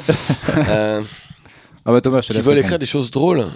On a un Euh, peu, on a un peu dit des choses. hein, Bah voilà, bah, comme, je disais, c'est déjà de savoir clairement euh, ce qu'on veut faire. Après, euh, d'écrire avec d'autres gens, je pense que c'est bien quand même, de pas écrire seul. Parce que écrire seul, surtout quand on commence, c'est on peut faire grossir les défauts, quoi, sans s'en rendre compte, faire des fausses routes et tout. Alors qu'en fait, euh, rien qu'échanger avec quelqu'un, ça permet de gagner un temps de dingue et puis de- de- de- d'enlever les mauvaises idées, d'enlever le déchet, de lire, de, De lire. lire. beaucoup. Et puis de voilà de rester vachement ouvert, je pense, parce que plus tu lis, plus, plus ça t'aide à, à intégrer ce que tu vois, à être spectateur, euh, à être un bon spectateur des films, des spectacles et tout ça. Et je vois, je dis ça parce qu'à contrario, euh, moi, moi-même qui fais beaucoup de comédie et tout depuis longtemps, mais à un moment j'ai le défaut un peu d'aller voir les spectacles et de regarder comment ça se fabrique. Mais bon, quand tu commences les premières fois, ben, ça peut te donner envie de voir. En fait, euh, quand tu vois un spectacle qui te fait vraiment marrer. Ça te donne envie de te dire ah putain j'ai envie d'être marrant j'ai envie de faire ouais. ça te motive quoi ça te, alors, ça, te, ça te donne pas envie de piquer les blagues ça te donne envie d'être marrant à t'entendre dire ah putain moi aussi j'ai mes trucs marrants que je veux faire ça motive à fond quoi de voir des trucs de qualité ça motive, je trouve. Après de savoir ce que tu veux dire et puis de commencer. Alors, euh, des pages du matin en sachant ce que tu veux dire. Écrire le matin. Si tu sais ce que tu as à dire, écrire le matin, c'est une très bonne idée, je trouve. Pour rebondir, euh, ouais, je pense que c'est bien de regarder des choses et de se nourrir de plein de choses différentes. Je sais plus qui disait ça, mais par exemple, un dessinateur de BD, euh, pour devenir un bon dessinateur de BD, c'est bien qu'il ne bah, lise pas que des BD, qu'il lise plein de choses. Donc, euh, lire des livres, voir des films euh, et voir Films turcs, notamment. Et des Films films turcs. de Trois heures, 3h54 Possible pour maximum de films turcs. On a fait trois entrées avec ce film, donc je veux, je veux le soutenir un petit peu. Euh, mais oui, c'est très bien parce que moi, je vois souvent, je croise, quand je croise des gens dans le stand-up, ils, ils- ils ont énormément de références et une culture du stand-up dont je suis vraiment euh, admiratif. Mais je me dis que toutes ces inspirations peuvent être un fardeau aussi. Et on essaye trop d'imiter des choses mais c'est il faut être motivé il faut voir des trucs qu'on trouve excellents parce que c'est ça qui va qui va te booster et tout de ouf et tu vas te dire je vais être comme lui mais il faut pas euh, vouloir être trop comme d'autres gens quoi il faut pas mal se trouver donc c'est bien de cultiver son propre De truc vivre quoi. en fait. Euh, voilà. vivre lire voir des choses vivre, euh, faut vivre. Je vais en profiter, excuse-moi, je, je veux pas te couper, mais je, Non, je, je, vas-y. je rebondis sur. Tu parles du stand-up et je- il y a un, stand- un comédien de stand-up américain que je trouve exceptionnel, qui est un mec qui est un peu à- qui, qui est en train d'apparaître là, depuis 5-6 ans, qui s'appelle Gary Goulman, ah oui G-U-L-M-A-N, et sur son compte Twitter, depuis euh, quelques mois, il tweet des tuyaux pour dire euh, faites ça quand vous écrivez. Et il donne des tuyaux d'écriture hyper intéressants, hyper pertinents sur comment on, comment on collecte ses idées, comment, comment on gagne du temps en fait, comment on gagne du temps. euh. et je recommande vraiment de suivre Gary Goulman sur Twitter et de regarder ses spectacles parce qu'ils sont hilarants, vraiment exceptionnels. C'est un des mecs, à mon avis, ça va devenir un des prochains monstres de la comédie du stand-up, je pense. Parce qu'il a trois spectacles qui sont vraiment hilarants, exceptionnels. Et voilà, je recommande de le suivre sur Twitter. Et non pas Gary Oldman, qui lui est moins Ni drôle. Gary Goldman, Voilà. ni, Ouais. voilà, Ouais. ni, euh, Gary Newman. Est-ce qu'on on n'avait pas prévu Est-ce qu'on peut parler d'argent un peu? Est-ce que ça vous dérange? Ouais non Bon, Euh, si. Parce que on parle de statut de, peut-être aussi. de statut, de Parce qu'on en parle un petit peu euh, hors podcast avec Guillaume. Ah, Euh, Je vais demander, mais euh, ah oui c'est quoi les différents statuts? Comment tu. C'est quoi ton. Parce disait, remplir la fiche d'impôt, c'est compliqué. Euh, Moi, je. Parlons de concret. euh, J'ai la phobie administrative, je suis assez paumé. euh, J'ai plusieurs statuts, je crois. J'essaie de dépatouiller le truc. euh, c'est euh, une pomme de Discord. Quand mon daron m'en parle, je flippe parce que je sais pas quoi lui répondre. Je suis perdu. J'ai le statut d'intermittent parce que j'ai fait des heures chez Canal. Donc voilà, là, je suis intermittent. Après, souvent, on me donne des notes d'auteur et on me dit t'es auteur. Je fais mais comment ça? Et les mecs disparaissent. Enfin, c'est souvent en fait, euh, c'est ça qui est assez dingue, c'est que je trouve personne pour m'aider. Avec des gens qui ont fait ça souvent et tout, mais tout le monde est paumé. Et en plus, on est artiste, donc on est vraiment nul de base pour ce genre de choses. Et on a des trucs trop compliqués à, à capter. Et donc, euh, bah moi, en théorie, je suis intermittent. Euh, mais je suis aussi auteur un peu. Voilà. Donc moi, c'est quelque chose dont je vous ai dépatouillé. C'est pas moi qu'il faut poser très bien les questions Ah, parce que je suis perdu. Genre. euh, En termes de rémunération, par exemple, un, un article du Gorafi. euh, Euh, alors les articles sur le web, c'est payé à la pige, souvent. Donc euh, au Gorafi, on touche, selon la longueur de l'article, c'est entre euh, 30 et 100 euros. Souvent, c'est autour de 50 à peu près. Euh, et après, euh, ce qui fait vivre, c'est plutôt, euh, c'est bien d'avoir de la télé. Souvent, c'est encore ce qui paye Ah pas mal, la télé. Et puis de plus en plus, bah, c'est podcasts qui émergent pas mal. Ça, c'est des choses parce que les choses comme Deezer, Spotify, qui vont faire la création, création originale, pardon, sont dans le circuit de l'argent plus que des sites en fait euh, parce que les sites ils vivotent euh, ah, le Gorafi est complètement indépendant par exemple donc vit grâce à la pub et tout mais on pourra jamais toucher un gros pactole mensuel grâce à ça parce que déjà toutes nos idées sont pas validées et tout mais euh, parfois on trouve des contrats qui commencent à ressembler à du salariat et des trucs comme Canal Plus ou Deezer ça, ça permet de, de faire vivre en tout cas D'accord. Thomas, on- je sais pas, les, les chroniques en termes d'argent, est-ce que c'est ça paye? Est-ce que ça paye? Euh, Inter, euh, très mal. Inter, t'es payé un truc genre euh, 260 euros brut par chronique. Qu'il faut répartir entre les auteurs si tu as Alors, euh, après, alors ça, c'est le salaire brut. Euh, c'est le cachet. Après, euh, les droits d'auteur générés que tu partages aussi. Bon, tu peux aussi, moi aussi, je donne une petite enveloppe en plus sur mon salaire aux auteurs. La télé, c'est mieux payé. C'est plutôt de l'ordre de dans les 800 balles la chronique. Mais par contre, les, les, le- le- le- les droits d'auteur générés sont beaucoup plus importants à la télé. Ouais. Enfin, ça dépend de la chaîne aussi. Ouais, t'as les royalties euh, qui Voilà, tombent, euh, Ça dépend de la chaîne, de l'ordre de diffusion. de leur diffusion exactement et puis euh, sinon j'ai là là par exemple j'ai écrit un c'est pour la première fois j'ai j'ai développé un scénario de film avec un pote en fait on a déjà la V1 et tout dialogué et tout enfin Ça on est, jamais allé, je suis jamais allé La dramaturgie sert enfin à quelque chose. ouais ouais mais en fait mais le pote avec qui j'écris me sert beaucoup aussi parce qu'en fait moi j'envoie plein d'idées et tout et lui il a il a il a, il a, il a fait tout le canevas écrit du truc sur euh, Final Draft, là, cette application incroyable et tout. Et donc du coup, euh, et donc pour la première fois, j'ai touché de l'argent pour l'écriture de scénario et tout. Donc, euh, mais après, c'est vrai que c'est des missions. Et alors au niveau des déclarations et tout, mais c'est le, le hein. sida mental. C'est le incapable de comprendre, de, de vouloir comprendre. Même. Donc là, par exemple, ça fait six mois que je fais des chroniques euh, à quotidien, bon, pas six mois, quatre mois. Je n'ai toujours pas déposé à la SACD. Et je sais que là, on est dans les murs de la SACD. Il y a une personne qui a sûrement réponse à toutes mes questions, faut mais je ne sais même pas exactement quelles sont les questions que j'ai à poser. Les questions étant comment on fait pour avoir euh, l'argent que vous voulez me donner? Occupez-vous des papiers, les stylos, grattez le truc et donnez-moi l'argent. Ouais, j'attends le Superman de l'administratif. Ah mais ça cherche. existe, hein. il y a des gens à Paris qui aident. Je serais prêt à donner de l'argent, des- moi, vraiment pour qu'une personne s'occupe de tout. Il y a des gens, il y a des gens, il y a des gens ouais. qui font ça. Il y a des gens qui font ça, plus ou moins bien. Ouais. Il y a des gens. Bah balance, hein, si tu trouves, euh, ça Ouais, m'intéresse. ouais, ouais. non, J'ai pas vraiment de contact là, mais je sais qu'il y en a qui font. Ouais. Pour la scène, pour le, le spectacle, c'est- comment vous rémunérez? Quand tu es produit par un producteur, alors sauf si tu, regarde, si par exemple tu vas faire des plateaux, participer à des plateaux, souvent c'est un chapeau qui est partagé entre le nombre de comédiens qui l'ont joué. Puis dès lors que tu es produit, euh, ton producteur il, il réserve, alors, il s'engage à, à louer une salle à Paris, donc ça il sort de l'argent, et il s'engage en plus à te payer à chacune de tes représentations, alors un cachet plus ou moins minimum, payer les droits d'auteur qui vont être générés par ces représentations, et ensuite euh, ton producteur, ben, comme il c'est ton producteur, il a, il a payé le développement du spectacle à Paris, il a le bénéfice du retour de la vente des dates en province. Donc il vend les dates en province pour lesquelles il te fait un cachet aussi, mais toujours ça- quand tu es auteur de ton spectacle, ben, tu touches les droits d'auteur euh, inhérents au truc. Quoi. Et t'as des avances comme pour. euh, Non, il y a, c'est pas- y a pas, de-. Tu peux, c'est C'est, c'est un euh, système qui peut se faire. hein. Mais moi, moi, ça s'est pas fait, j'ai pas fait, mais oui, tu peux, comme avec, tu fais avec un éditeur, certains se font un- ont des avances financières de leur éditeur, mais moi j'ai pas fait ça. Bah merci d'avoir répondu à ces questions. Je crois qu'on a fait le tour. Voilà. Super. Cool. Fou. Bah merci beaucoup à vous en tout cas. Eh bien, on va, on va écouter quelqu'un d'autre. on va écouter Jean-Marie et sa chronique. C'est parti. Salut Jean-Marie. Bonjour. Salut. Comment Il est- allez-vous Il est très content. Bah oui, Mais il est ouais. très content parce que nous Parce sommes que au mois nous- 2. Nous sommes le 1er juin. Voilà, c'est- et c'est bientôt Et l'été. c'est- Exactement. Et l'été, c'est la bonne humeur et J'adore tout. le J'en 1er peux juin. plus. On est en, on est en janvier là. Qu'est-ce que vous faites? Non, non, non, non, non, non, non. Le- le- le- la première fois que je fais un pétard, c'est la fête du 1er juin. Non, mais c'est pas grave. D'accord. Ok. Vous pouvez la couper si vous voulez. C'est hein. quoi le 1er juin? Il a pas compris la 1er blague. juin. Ah putain, wow. Faut faire un lien avec le pétard de la fois dernière. j'étais trop sérieux, là. Mais oui, c'est pas grave. Pas grave. Quel est ton actu, Jean-Marie, ce mois-ci? Alors, mon actu, bah, il y a toujours mon bouquin.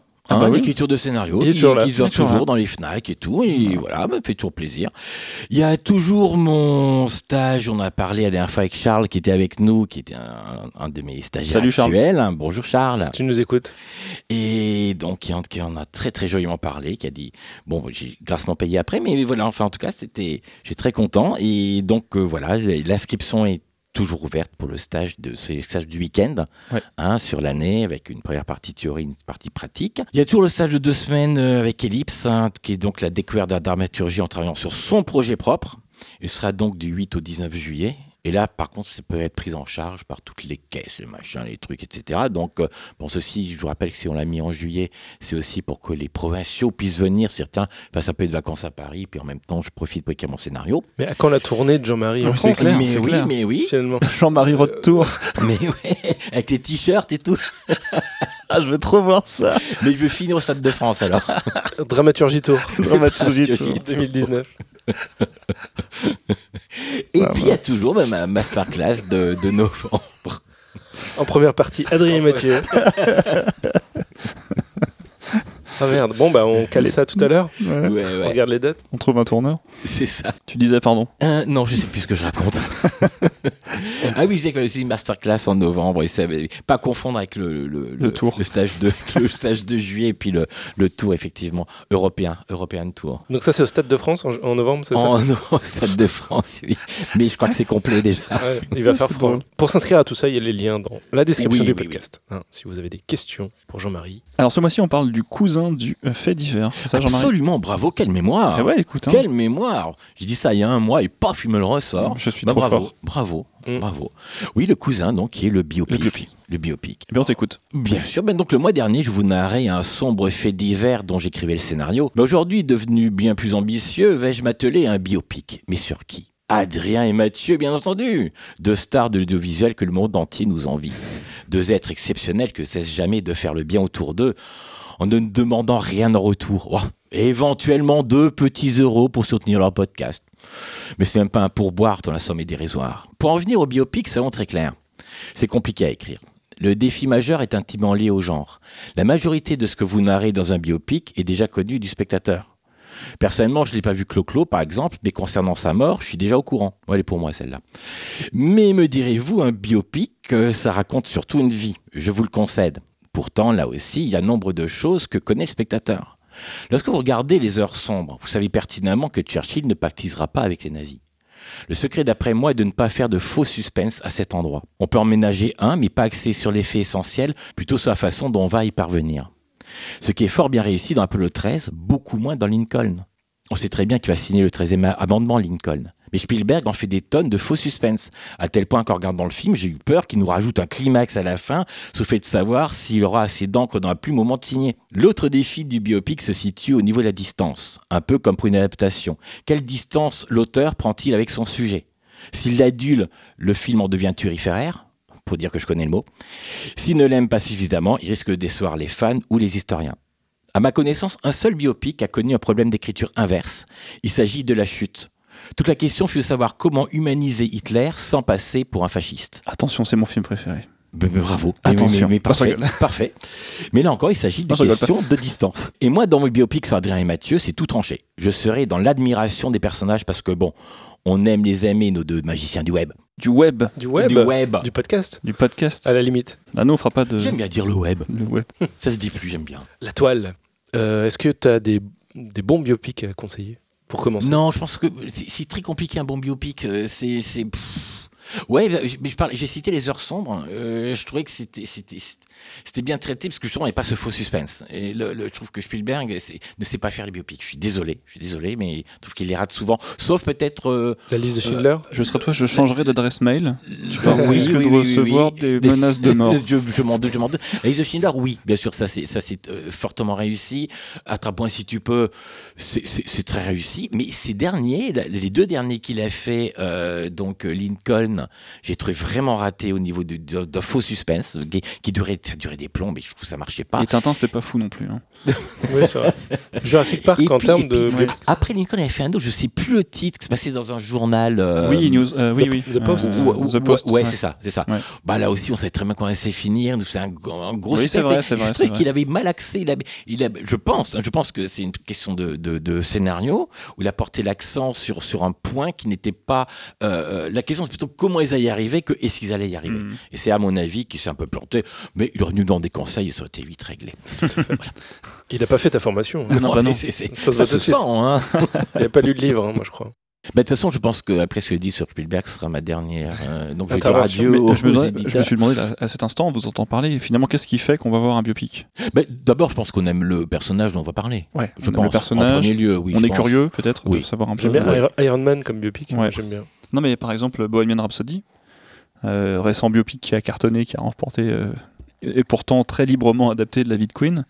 Mais c'est chouette parce que tu retrouves les personnages, tu vois un petit peu des éléments qui sûrement étaient très vrais, Super musique. et la musique est très bien. En fait, c'est ça. En fait, il faut, il faut de la bonne musique dans un biopic et c'est bon. Le biopic de James Brown est super aussi. Ah oui. J'ai bien aimé moi. Je suis convaincu qu'un biopic qui fonctionne, surtout enfin, quand on parle de, de stars comme ça, il faut dedans placer des Madeleines de Proust. Autant on a besoin de nœuds dramatiques dans, un, dans, un- dans une fiction, autant on a besoin de Madeleine.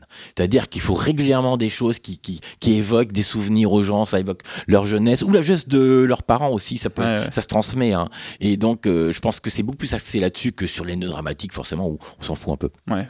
Oui, c'est c'est le plaisir de voir fictionner euh, la vie de quelqu'un qu'on a aimé. Oui, ouais, Si c'est ça. va le voir, ça. Mais il faut a- retrouver les moments qu'on a aimés, il faut retrouver nos souvenirs à nous attachés à ces moments-là. Hmm, très bien. C'est l'heure des questions? C'est l'heure des C'est questions. la question. Oui. Donc les questions. Faut juste dire quand même que j'adore Spielberg. hein. Ah ouais, non, mais.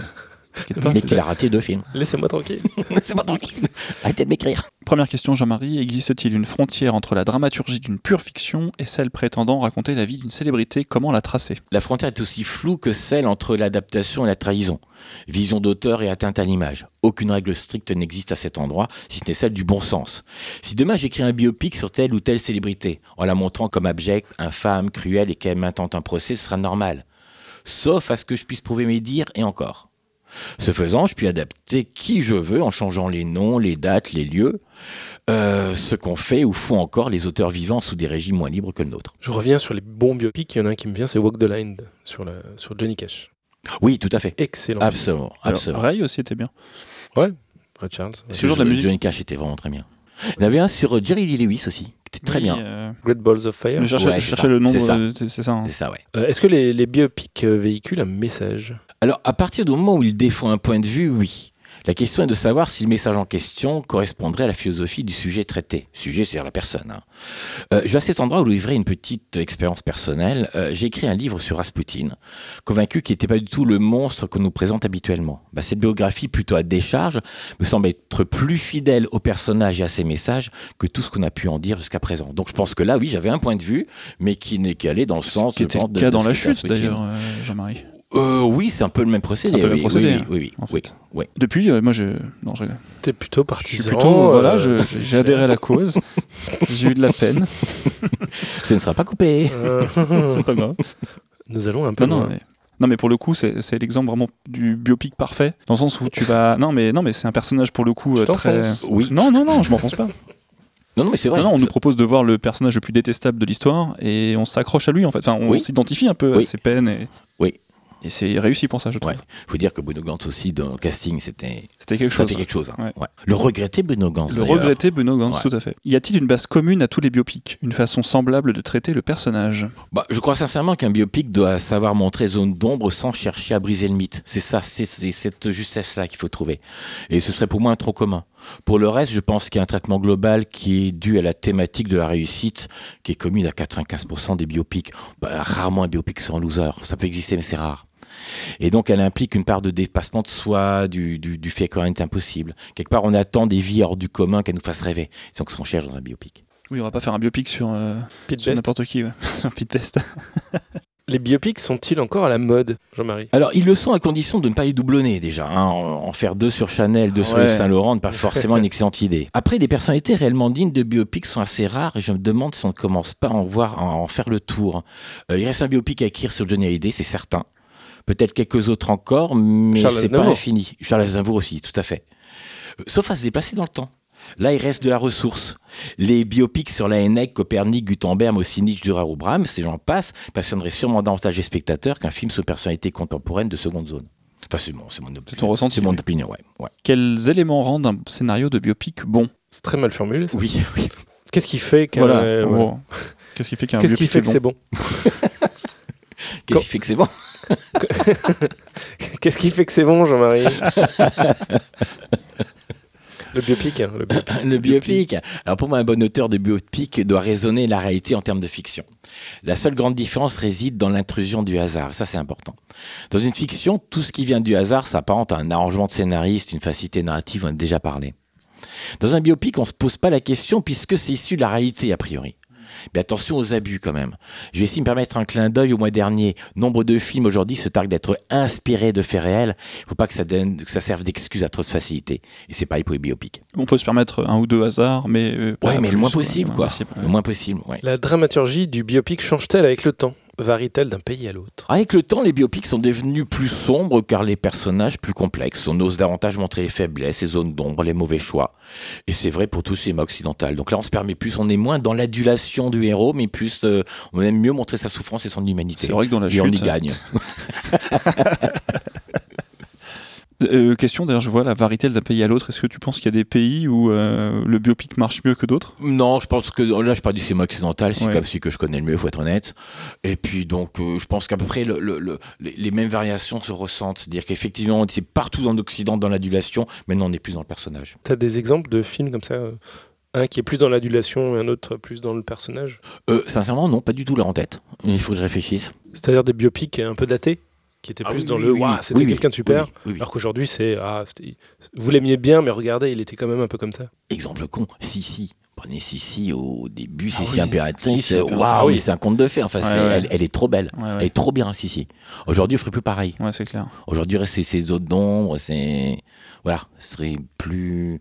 On creuserait plus ce personnage, on, on se permettrait plus aussi de, de détruire un peu le mythe. Mais c'est-à-dire, faire attention, faut pas non plus détruire le mythe pour détruire le mythe. Faut, Oui, oui. faut garder quand même cette part dont on a besoin de, de- d'admiration. Et voilà. Juste, je trouve que faire un biopic pour détruire un, un mythe, euh, pff, autant rester chez soi, faire autre chose. Euh, The Crown, euh, la série sur Netflix sur la reine d'Angleterre, a Ouais. été, je trouve, assez euh, réussie à ce niveau-là. Oui, en tout à fait, Euh, tout à fait. À quel point l'écriture de l'histoire d'une personne réelle peut-elle se comparer à celle d'un protagoniste fictif? Tout est dans l'enjeu et dans l'identification. Les biopics nous parlent le plus souvent de héros, de personnages au destin exceptionnel, mais auxquels nous allons pourtant nous identifier. Car comme nous, malgré leur notoriété, connaîtront des chagrins d'amour, des deuils, des désillusions, des trahisons, etc. C'est cette alchimie entre destin hors norme et ancrage le quotidien que dépendra souvent l'intérêt d'un biopic. C'est tellement bien dit. On a bien fait de l'inviter. Ouais. Merci beaucoup. Et ben voilà, je pense que Tout est dit. hein. Tout est Mais, dit sur le enfin, je sais pas biopic. si tout euh, est dit, enfin en tout cas on a fait un petit tour. On fait un petit tour. Je sais pas, Jean-Marie, je me dis, le, le biopic, c'est réservé aux scénaristes euh, comment dire, euh, Qui ont déjà fait d'autres choses. voilà. Qui ont fait leurs preuves. C'est pas c'est pas le genre de projet que je trouve accessible, qui est peut-être aussi qui peut aussi émaner d'un- d'une envie de producteur. Euh, je pense, ça mène d'abord une Qu'est-ce envie que de producteur. Je pense que, que, je pense que si maintenant un auteur comme Sans quoi a envie de faire un biopic sur quelqu'un et que ça intéresserait, il y en a déjà 15 qui sont dessus. De toute façon. Ouais. Donc euh, voilà, c'est un petit peu la difficulté euh, du biopic. Maintenant, je pense pas que pour un 16 débutant, ce soit plus difficile qu'une fiction. Tout dépend de la façon, la façon dont, dont il concevra ce travail. En fait. Parce qu'avec un biopic, il y a souvent une histoire de, de droit et d'ayant droit. Parce que Oui. c'est des gens, en Oui. général, qui sont morts. Donc, il y a de la famille qui doit donner des accords, ou il y a de la musique, par exemple, des choses comme ça. Donc, c'est Oui. juridiquement et au niveau C'est très production, c'est compliqué. C'est très compliqué. Oui. Beaucoup plus en France qu'aux États-Unis. En plus, ouais. Donc, Ouais. c'est Ouais. pas très abordable pour un jeune auteur. Donc, tu, tu Non, déconseillerais d'écrire déconseille- Oui, oui, tout voilà. à fait. Ouais. Tout à fait. Ça peut être intéressant de le faire sur la forme pour apprendre à le faire, mais Oui. si t'es fan de Johnny Hallyday et que t'as envie de faire ton biopic Oui. sur Johnny Hallyday, bon, après tout, pourquoi pas? Si t'as Non, mais deux ans à perdre, mais Oui. Le problème, le problème. je- moi, je suis fan de Johnny Hallyday. Je veux faire un biopic sur lui. Bah, j'ai d'abord trouvé un producteur qui, qui, va, qui, va, qui va me dire, ok, c'est une bonne idée. Il faut voir pour les droits, machin. Je demande à- aux personnes de la famille, etc. Bon, le problème, c'est que le producteur qui a dit, oui, c'est une bonne idée. Il va se dire, mais moi, je connais machin, machin, machin, qu'on a fait des biopics pour moi, ils sont très, très bien. Moi, en tant qu'auteur, je peux pas protéger le fait de, le fait de faire un biopic sur Johnny Hallyday. Impossible. Donc, du coup, ça m'appartient pas. Alors, peut-être qu'il t'aura l'idée bonne, si j'y avais pas pensé, mais c'est pas moi qui le ferai. Est-ce que tu peux protéger ton point de vue sur cette histoire? Non, impossible. Sauf que souvent, les biopics sont adaptés de livres. Et du coup, c'est une certaine version de l'histoire. Ouais, mais on alors- adapte un livre et du coup, il y a quelque chose d'assez verrouillé en fait. Quand c'est adapté de livres, souvent les, les, les, les, les livres sont, sont très factuels. Donc on va reprendre des événements, des choses comme ça. Euh, si j'écris un biopic sur Johnny Hallyday, je pense qu'il y a 250 livres que, que je lise avant. Et je vais bien sûr, je vais puiser à droite à gauche. Des, des- mais, mais après, je peut-être pense les que je Américains peux tout à fait euh, euh, mettre dedans le, mon ressenti. C'est Vraiment, c'est mon ressenti d'auteur sur Johnny Hallyday. Je pense que ça, j'ai le droit de le faire. Très bien. Super. Eh bien, au mois prochain. Merci Jean-Marie. Avec grand plaisir. Profitez du soleil. Salut, salut. Salut. Salut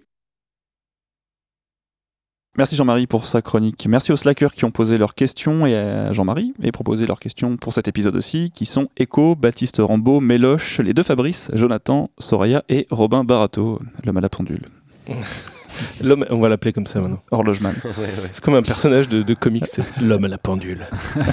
On remercie la maison des auteurs de la SACD pour leur accueil. Merci à nos nouveaux tipeurs sur Slack ou ceux qui ont mis à jour leur type Sarah, Quentin Lebeg, Mel, Alexandra, Jonathan, Arnaud Elbe, Charlie Oleg, Nico V, Céline Zeva, Mini Kim, Sylvia Guirand. Arnaud, Wilmo, Renaud Daniel, Cédric Boulanger, Misio. Mais j'en reviens pas, il y a tellement de gens, c'est dingue. Je crois que c'est un Sur la record. caillasse, les mecs. Hein. Mais il donne euh, On peut 10 parler centimes chacun. Ouais. Ah, joli. Ça fait un euro là à peu près. Euh, bien sûr, on n'oublie pas tous les autres tipeurs qui continuent de nous soutenir. Et enfin, merci à nos invités Thomas VDB, comédien et chroniqueur. Thomas, merci beaucoup, c'est très chouette. plaisir, euh, c'était que super. venu. Et, euh, Comédien, merci. chroniqueur et auditeur. et auditeur. Et auditeur, Ah oui. exactement. Plus important. Et Guillaume Pouget, auteur. Merci. Voilà, merci beaucoup. Euh, où est-ce qu'on vous retrouve, messieurs? On me retrouve où Euh, bah, je, je- je- je termine ma tournée sur mon spectacle Bon Chien Chien à la rentrée entre septembre et décembre. Après, j'arrête ce spectacle. Mais J'ai pas mal de dates entre septembre et décembre partout en France. Je suis sur Quotidien le lundi. Euh, c'est à peu près France. Inter. Je suis après Instagram, Twitter, Twitter, Facebook, voilà. tout ça. mais- MySpace. MySpace. Et donc, euh, voilà, voilà. MySpace encore. Eh, je vous mettrai dans mon top ami. Sur copain d'avant. Copain d'avant, ouais. Euh, LinkedIn. Bah moi, on me retrouve euh, un peu nulle part hein, pour l'instant. tranquillement, je suis dans- Bon, surtout sur le Sur. Facebook, sur Facebook. Ouais, ouais. ouais, ouais. J'ai- créé un compte Facebook récemment, un petit peu sur scène bientôt. euh, Voilà. Bah ouais, ouais, carrément. Cool. Tu, nous, tu nous diras. Avec plaisir. On fera passer l'info. En ouverture de Thomas VDB. Ah voilà, c'est ça. Avec plaisir.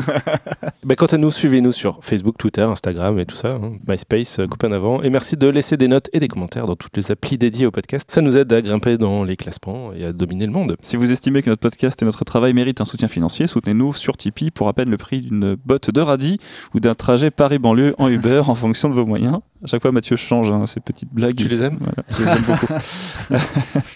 Euh, vous pourrez ainsi nous rejoindre sur, euh, non plus sur Slack, mais sur Discord désormais. Attention, gros changement chez Adrien Mathieu. On a Le migré. podcast, c'est une migration sur Discord où nous avons donc migré et nous discutons avec les invités du podcast et les auditeurs. Vous serez invités, messieurs, à nous rejoindre également. Vous pouvez aussi nous soutenir via Utip, c'est euh, gratuit, j'allais dire.